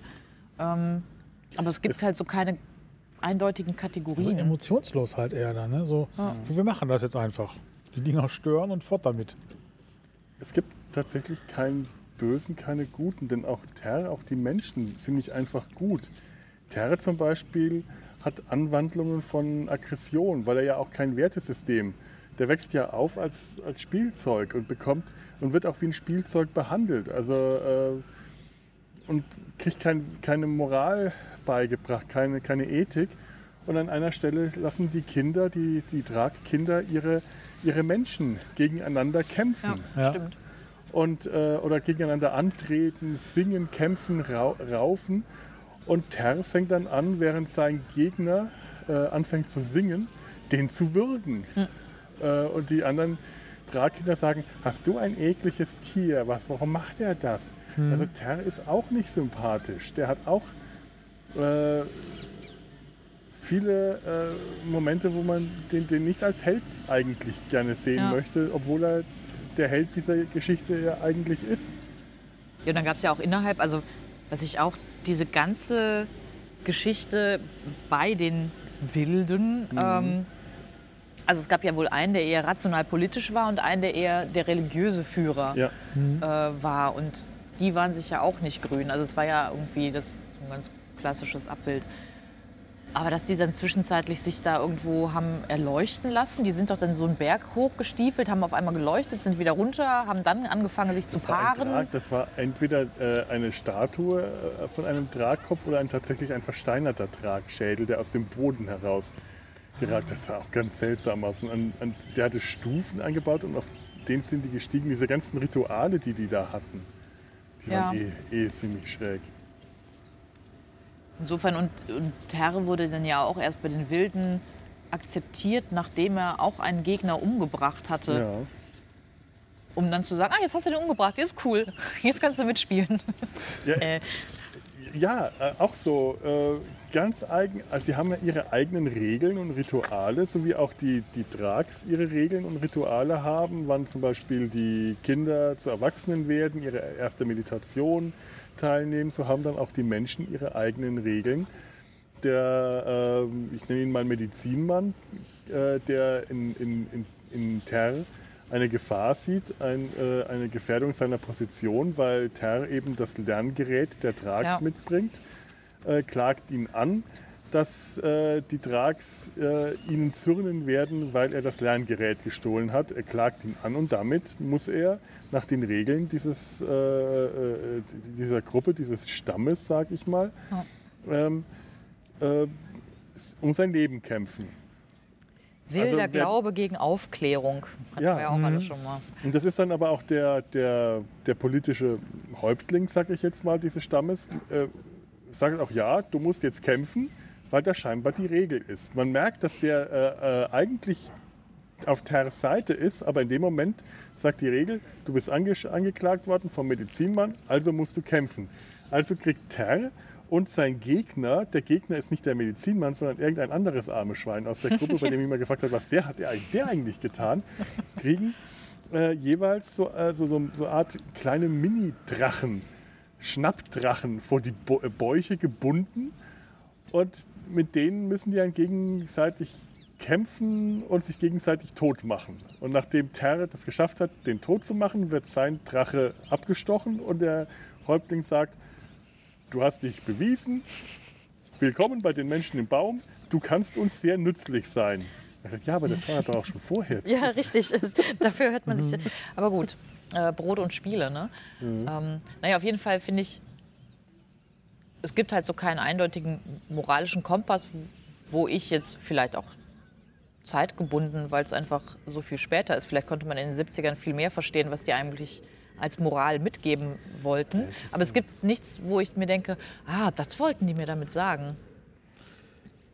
Ja, nicht so wie bei diesen Serien, die es ja auch immer dann so gab, wo ganz am Ende irgendwie dann noch, also ich, Mr. T oder He-Man noch gekommen ist und da hat dann irgendwie noch eine Standpauke gehalten, dass man der Oma immer die Tüten nach Hause tragen soll. Das fehlt hier. Dass sich am Ende des Films nochmal Ter an die Kinder wendet, ans Publikum. Ja, und ich meine, die haben dann in- Cannes damit ja irgendwie ihren Sonderpreis gewonnen und man fragt sich, warum? Also ich, Gibt es nachzulesen die, die Jurybegründung? Warum die das gewonnen haben? War das einfach nur, boah, das war ein Stil, den haben wir schon lange nicht mehr gesehen? Oder, uh, das ist ein so düsteres, verrücktes Thema, ähm, das fanden wir premierenswert? Man müsste mal schauen, was sonst in dem Jahr so an Filmen Wir äh, wollten das Feuilleton sprengen. gewonnen hat. Denn ich kann mir schon vorstellen, dass die Ansprüche in Cannes andere sind als beispielsweise für den Oscar, dass da durchaus Filme, äh, die etwas avantgardistischer waren, sehr viel größere Chancen gehabt haben und da hätte dieser Film natürlich dann schon reingepasst. Und äh, der ist ja da auch nicht gegen andere Trickfilme äh, äh, angetreten. Ähm, Trickfilmpreise in Cannes gab es vorher wohl auch schon. Aber dann gegen andere Trickfilme oder Kurzfilme. Und dieser Film hat einen äh, Spezialpreis der Jury bekommen, aber in einem Wettbewerb, in dem der gegen Realspielfilme gelaufen ist. Und das ist schon was Besonderes gewesen. Was da der Grund dafür ist, weiß ich nicht. Ja. Äh, Also die Ich- Begründung für den Preis kann ich dir nicht sagen. Ich muss auf jeden Fall sagen, ich kriege den äh, Preis für Recherchefaulheit, weil ich habe mal kurz geguckt, was für Filme waren denn nominiert. Aber ich habe keine guten Übersichten oder Listen gefunden, wo drin steht, das sind die, die gewonnen haben, weil und was waren das überhaupt für Filme. Ähm, und dann war mir Aber das damit hast du schon mal mehr recherchiert als die anderen beiden zusammen. Das ist, äh, Was jetzt bei 50 Prozent von uns beiden nicht so schwer ist. ja, das gebe ich, Ja, aber es hat mich halt so fürchterlich gefuchst, äh. Da hast du wohl recht, Tobi. ähm, weil mir dieser Film sonst nichts gesagt hat. Und dann, wir haben noch überhaupt nicht von dieser verrückten Musik im Hintergrund gesprochen. Die Musik, Die wir heute ja auch selber eingespielt haben. ja. Aber ähm, ich habe die hier auch tatsächlich mal mit, äh, weil ich ja gerne an solchen Stellen ähm, auch immer ein bisschen Ein Einspieler. Einspieler bringe. Jetzt muss ich nur warten, dass hier dieses Schiff, äh, das die Dillberg, Dill, Dillberg an uns vorbeizieht. Ahoi Dillberg. Mach das du alleine. Diddleberg? Das äh, aufgrund mangelnden Reinwassers auch genau vier Diddelberg. Container Zieh transportieren darf. Leine. Fünf, sechs, sieben, acht. Achso, dahinter sind noch welche. Ja, Okay. die sind irgendwie doppelt gestartet. Aber jetzt auch nicht so wahnsinnig viel. Der, Ja. der Film hatte ja damals auch. Ich muss echt warten, dass ich. Äh, das muss ein bisschen. Das ist zu laut. Überbrückungsmusik. Überbrückungsmusik. Ich träume ja auch davon, einmal am Rhein einen, Daumen rauszuhalten und dann per Schiffsstopp bis Rotterdam zu fahren. Einfach nur so. Ja, aber wie kommt schön. man da jetzt hin? Schwimmen? Ah, Neophyten übrigens, hier grüne Halsbandsittiche, die unglaublich viel lärmen und scheißen. Ja, stimmt. Ne? Ich scheiße in eure Köpfe, dass es nur so rauscht. Kommt das denn her? Schwule Der Kokosnuss, wo ich gerade Monty Python aus meinem Gedächtnis gekramt habe.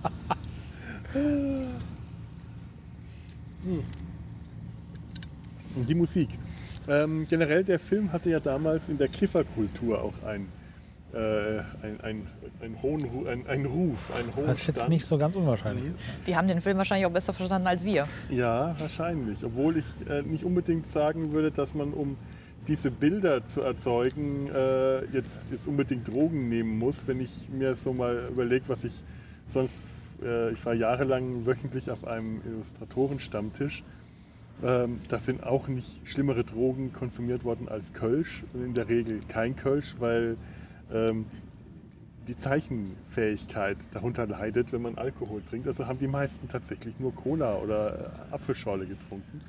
Und was da an äh, fantasievollen Bildern rauskam, sich, äh, konnte sich ohne Probleme neben den Bildern von Monsieur Topor äh, aufstellen und wirkt nicht weniger äh, schräg und psychedelisch. Und ähm, ob Topor Drogen genommen hat, die schlimmer als äh, Rotwein, Cognac und Nikotin waren, weiß, weiß Vielleicht macht es die Mischung. die Mischung, ja.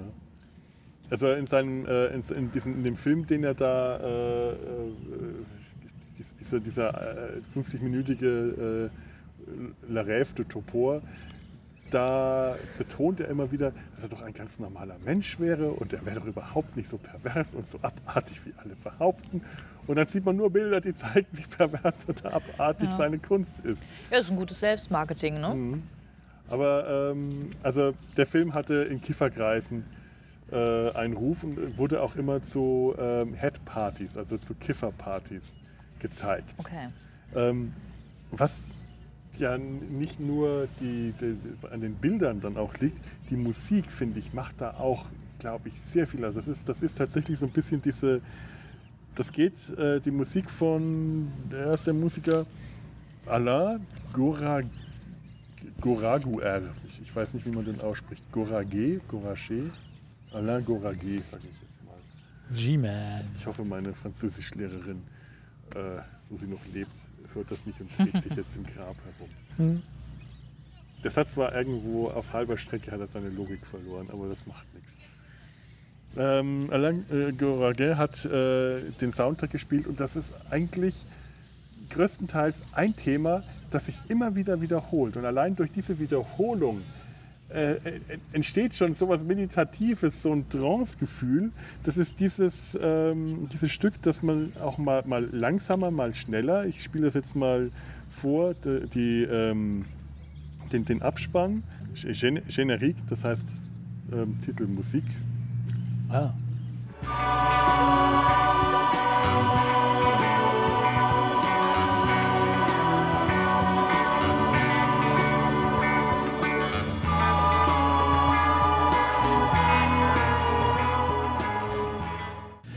Das ist das tatsächlich, was wir vorhin versucht haben nachzuspielen. Es hat so eine Mischung aus irgendwie so Parliament, so Jazz, funky Bass und französischer Softporno.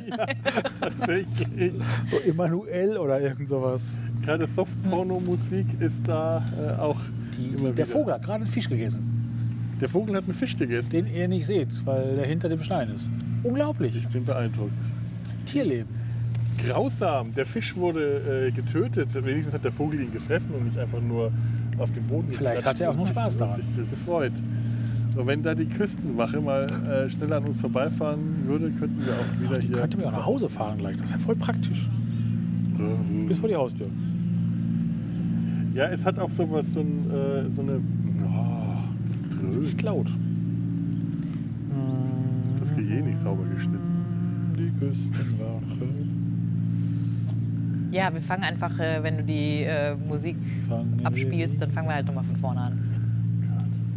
Nee, nee, das ist sauberer Schnitt. Diesen Podcast doch nicht, bitteschön. Also nicht übertreiben. Wir haben, wir, haben, äh, wir haben einen Ruf zu wahren. Wir wissen, was wir uns schuldig sind. Es hat auch so was ähm, Flower Power Hippieskes, die Gitarrenstücke, dieses, die, diese ganzen Klänge. Äh, und das war jetzt eine der schnelleren Versionen. Und das gleiche gibt es dann auch nochmal in, in langsamer, zum Beispiel hier äh, bei dem Titel, der heißt Desominisation äh, 1. äh, äh. Ich, ich spreche total gerne Französisch momentan. Oui, ich kann es nicht, aber ich spreche es.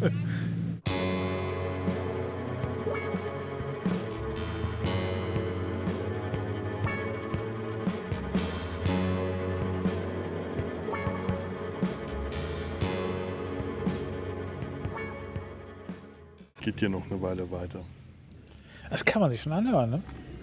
Ja, tatsächlich höre ich das sogar sehr gerne. Das, äh, das hat was Beruhigendes. Es ist wie so ein, äh, ein Lieblingsstück, das man als Teenager immer und immer und immer und immer und immer wieder gehört hat. Nur eben mit Variationen. Also ich höre mir tatsächlich bei der Arbeit gerne den Soundtrack äh, vom Planet Sauvage an, Kann ich nachvollziehen. weil das äh, entspannt auch sehr. Ja, es ist sehr unaufgeregt. Es ist aber auch nicht langweilig. Und es ist wie auf so einer Welle. Man schwimmt auf so einer musikalischen Welle mit. Weiterer Fun Fact meiner Rechercheergebnisse übrigens ähm, hat unter anderem mit Boris Vian, weiß ich nicht, aber Serge Gainsbourg, den kennen wir Oh. alle, und Udo. Jürgens zusammengearbeitet. Oh, Und ähm, äh, d- d- d- hat mal äh, Arrangements geschrieben, äh, auch und für Nana Muscuri. und ähm, außerdem stammten die Titelmelodien der Serien Ich heirate eine Familie und Ein Heim für Tiere von ihm. was? Ja.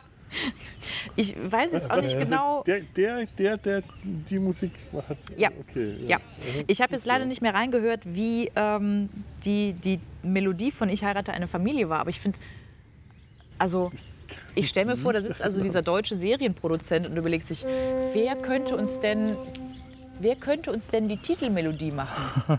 Da gab es doch diesen verrückten Franzosen, der mal diese Psycho-Jazz-Musik für diesen völlig durchgedrehten französisch-tschechischen Trickfilm gemacht hat. Jo, den fragen wir. wir. Spitzenidee. Genau so wird das gewesen sein. Genau so. Also, ähm, ja, sehr, sehr Aber abgefahren. was ja viele nicht wissen, in den deutschen Redaktionsräumen wurde ständig gekifft. Richtig. Bis heute. Ja, nun, also. Äh, Die haben wahrscheinlich auch alle noch so, so ähm, Hanfblattposter, das im Schwarzlicht leuchtet, in ihren Redaktionsräumen hängen. Die hat noch keinen Zigarettenigel, die hat einen Tütenigel. oh, heute nehme ich mal den da. Uh, Zigarettenigel habe ich auch schon ewig nicht mehr gehört. ein Head-Igel. so, jetzt betteln sich die beiden Schiffe gleich. Mal gucken, wer gewinnt. Sie könnten auf unserer Höhe Bumm machen. Gastransport? Nee, wäre nicht so geil. nee, lass mal. Nee. Mir Popcorn, ist das noch- wäre vielleicht noch was. Mir ist aber- noch eine Sache aufgefallen. Ähm, ein ein Fantasy-Klischee. ähm, Elfen finden, dass Menschen stinken. Elfen sind in dem Fall die Drag und die Menschen sind die Menschen. Äh, wenn diese beiden Drag äh, auf die geflüchteten Menschen, die vor der Ausrottung äh, aus dem Park geflüchtet sind, treffen, also die beiden Drag, die dann von den Menschen überwältigt werden, beziehungsweise der eine überwältigt, der andere flieht, äh, dann sagt er, oh, hier riecht es nach Menschen, oh, ganz viel davon, Ungeziefer, machen wir sie tot. Und dann treten die da drauf und das ist, ähm, finde ich, ein mir zumindest sehr vertrautes Fantasy-Klischee, dass die schönen, äh, elfenähnlichen Wesen finden, dass Menschen unangenehm stark riechen. Hm. Das war eine Beobachtung, die ich noch gemacht habe. Hobbits ja auch. Riechen oder dass sie das finden? Nee, Hobbits riechen ja auch komisch, habe ich, glaube ich, in Erinnerung, oder? Ich denke immer, Zwerge müssten eigentlich komisch Zwerge auch, aber eigentlich alle. Eigentlich alle außer Elfen. Und. Achtung, Bogen geschlagen. Ja. Heinz Edelmann, der ja Yellow Submarine gemacht hat, hat auch die Covergestaltung gemacht beim Herr der Ringe Buch. Kennt ihr euch noch diesen, dieses quietschgrüne Ja, Cover? Und Kreisdinger, das, ne? Genau, und das mit diesen Kreisdingern hat auch Heinz Edelmann Ach gemacht. meine. Ach, Der. Ah, guter Mann. Sehr guter Mann. wird nicht verkauft. Äh, Entschuldigung. Heinz. So, ich bin durch mit meinen Beobachtungen und äh, äh, Anmerkungen zu dem Film. Habt ihr noch was? Ich habe sehr viel gelernt über den Film. Das ist schön. Unser bester Zuhörer. Ja. Quatsch, aber reitet dazu, ja. Nee, also das waren so die, die Sachen, die mir irgendwie, also weil ich konnte zum Inhalt nicht was Schlaues sagen, aber irgendwie weiß ich Ganz nicht. toll übrigens auf der DVD ist auch noch ein Film, der heißt Die Schnecken.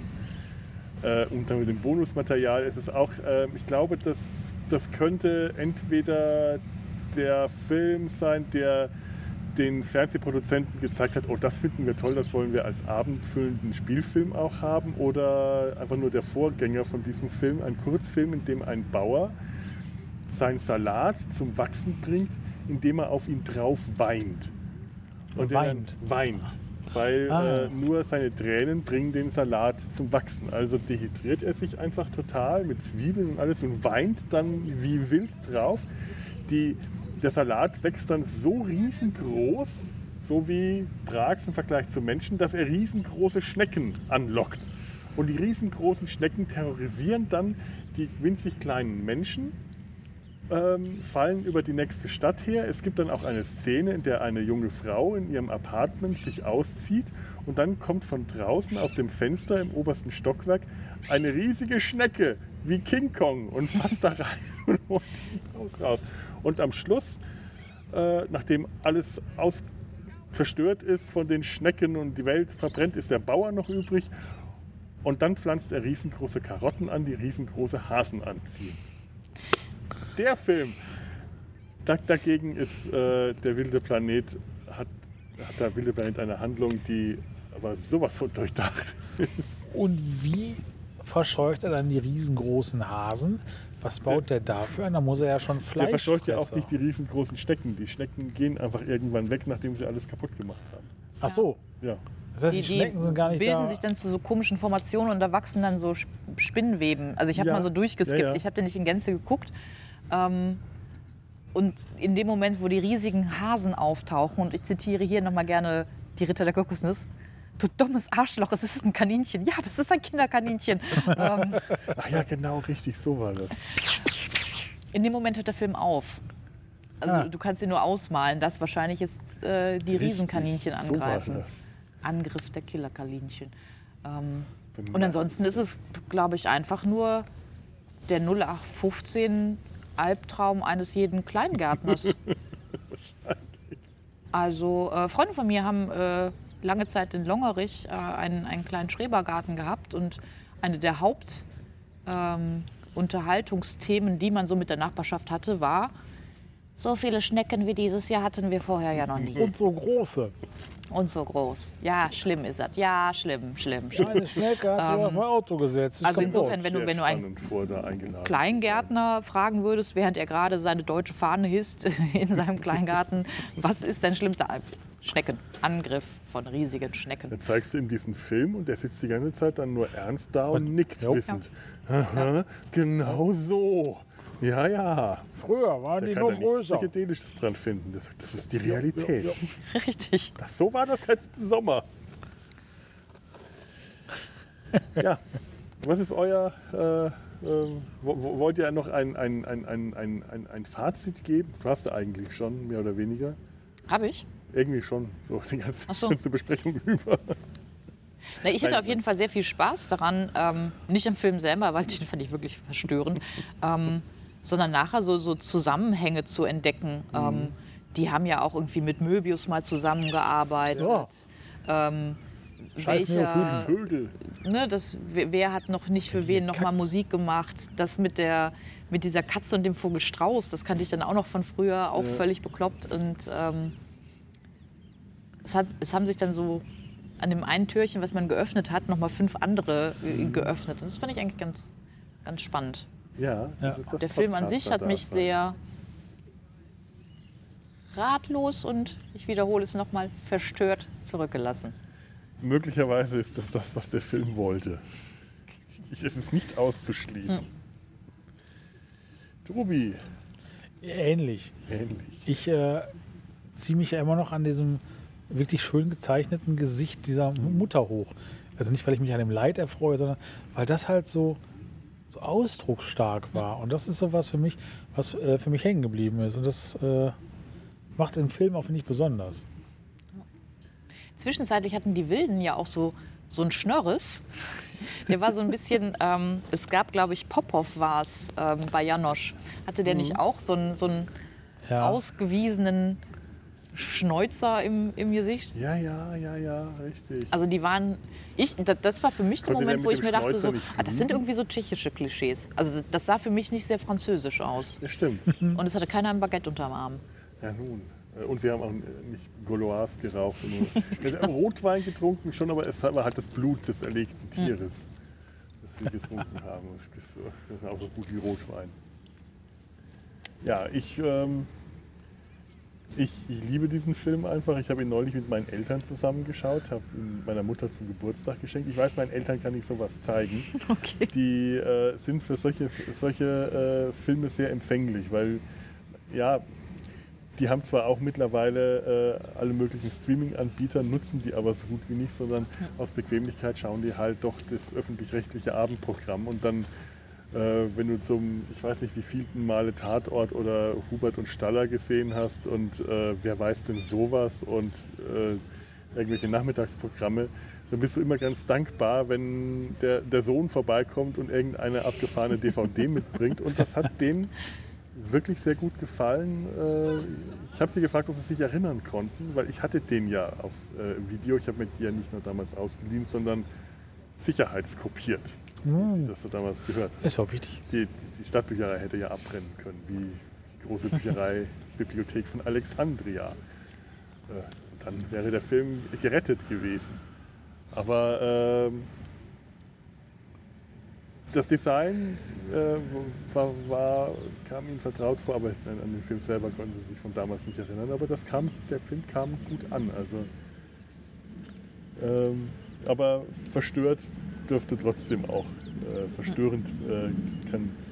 äh, Ver, verstörend ist der Film für mich einfach deswegen, weil ich, also ich, ich, ich genieße es, mich von diesem Film verstören zu lassen, obwohl ich sonst, äh, was Filmauswahl angeht, immer mehr auf U als auf E bin. Ich will gar nicht unbedingt künstlerische, äh, abgefahrene Filme sehen. Du kannst mich mit Arthouse, kannst du mich jagen. Aber zwischendrin kommt dann immer wieder mal so ein Film, der einfach aus dem Muster ausbricht, der einfach aus dem Mainstream rausgeht. Sowas wie neulich äh, Der Schweigende Stern, so eine alte DEFA-Science-Fiction-Produktion, ähm, den, den man hier über die, das, das äh, Online-Portal der Kölner Stadtbibliothek schauen kann. Ähm, auch so ein Film, der irgendwie ganz furchtbar gegen den Strich gebürstet ist, aber gleichzeitig unglaublich toll aussieht und irgendwie auch eine irre Botschaft, aber eine ganz krude Geschichte hat. Wir haben dann neulich eine Folge hier im Hals auch gemacht mit äh, Sebastian und Lars. Äh, oder sowas wie der wilde Planet. Manchmal brauche ich einfach so etwas, was ähm, aus dem Unterhaltungsprogramm rausbricht und mich dann auch etwas ratlos und verstört zurücklässt, weil ich das genieße, nicht alles verstanden zu haben. Es ist manchmal so einfach, alles zu verstehen, was einem vorgesetzt wird, weil es manchmal einfach so immer wieder so oft so verfickt simpel ist, was man zu sehen bekommt, dass es nichts gibt, worüber man noch nachdenken kann. Wenn man einen Abend lang sich durch Netflix und Amazon Prime geklickt hat, habe ich anschließend nichts, worüber ich noch nachdenken kann. Mein Kopf ist leer und wenn ich diesen Film angeschaut habe, dann ist mein Kopf wenigstens angefüllt mit Fragezeichen. Das Ja, das stimmt. finde ich auf jeden Fall vorzuziehen. Definitiv, ja. Ja. Und schon deswegen mag ich den wilden Planet. So. Ja, ähm, eine Sache haben wir noch. Das heißt, wir, wir hätten sie, wenn ich daran gedacht hätte, sie mitzubekommen, mit, mitzubringen an den Rhein. Wir haben nämlich eine Postkarte bekommen von Bleriode, einem unserer treuesten Hörer. Kann sie nicht vorlesen, weil sie bei mir zu Hause in der Wohnung liegt, aber ich habe mich sehr, sehr, sehr darüber gefreut, lieber Bleriode. Vielen Dank für die schöne Postkarte. Da habe ich sehr gefreut. Wenn ihr, liebe Zuhörer, uns auch ähm, Postkarten schicken wollt, da freue ich mich immer wirklich, wirklich wie, wie ein kleines Kind drüber. Äh, die Adresse findet ihr im Impressum unter www.data-sein-hals.de. Wenn euch das zu viel ist, was ich verstehe, weil Postkarten schreiben. Schreibt ihr noch Postkarten? Nee, ich äh, schreibe gar nicht. Ich habe letztens eine aus dem Urlaub rausgeschrieben. Ja. Manchmal macht man das noch. Einzige, was ich schreibe, sind Unterschriften und die werden auch mal schlimmer. Tja. Also ich habe früher wahnsinnig viel Postkarten geschrieben. Das war auch immer so eine Ausrede, weil ich Postkarten gesammelt habe und ich schöne, verrückte, künstlerische, cartoonige Fotografie, Postkarten, ganz querbeet, einfach alles Mögliche. Man hat dann so die Ausrede, wenn man aus dem Urlaub so, so einen Stapel Postkarten mitbringt, dass man dann davon zehn auch verschickt hat. Ach so. Okay. Und ich habe ich hab tatsächlich viel Postkarten geschrieben. Das war schon so eine, so eine Urlaubsgeschichte. Mittlerweile mache ich das gar nicht mehr. Aber ich freue mich, wenn ich welche bekomme. Jetzt fordere ich meine Zuhörer auf zu Dingen, die ich selber nicht machen will. Aber dafür ist man ja auch da.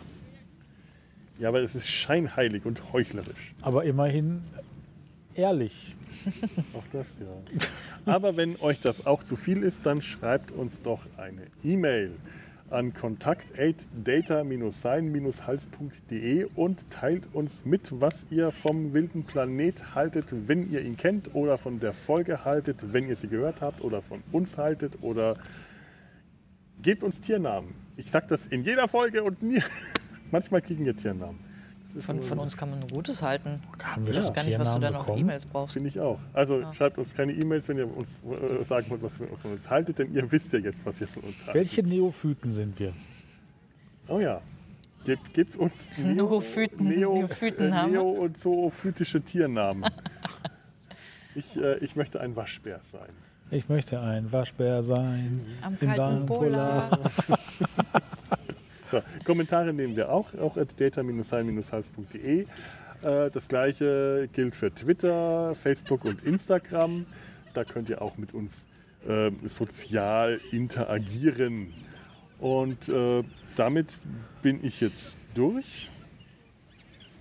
Boah, wenn die kacken, wenn wir hier sitzen doch. Die Sittiche, die, die, die rauschen Boah. über uns hinweg, Aber immer über die uns. Neophyten.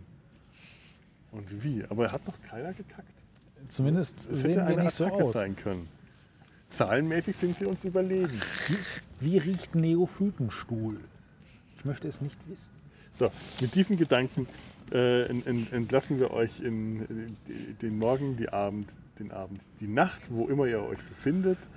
Lebt flott und in Frieden und ähm, ja, rebelliert gegen eure äh, blauen Herrscher, denn ihr seid ihnen zahlenmäßig überlegen. Hindert sie am Tanzen.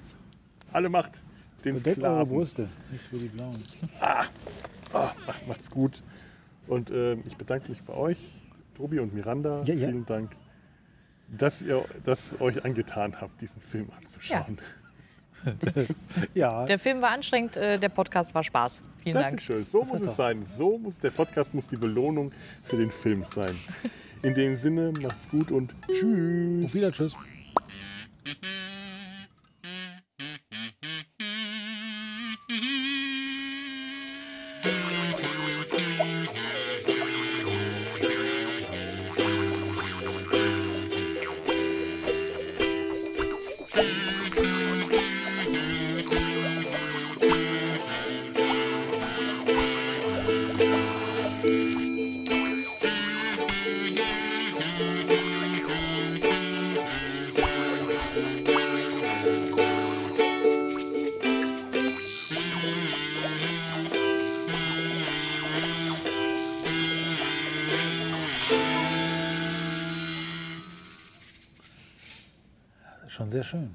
Ja, so klingt es, wenn ich zu Hause zu viel Zeit habe. Stell mir dabei immer vor, wie du da gerade so sitzt. Du nimmst erst die eine Spur auf, Dann die dann die andere, andere. Spur. Eine Produktion des Podcast Imperiums.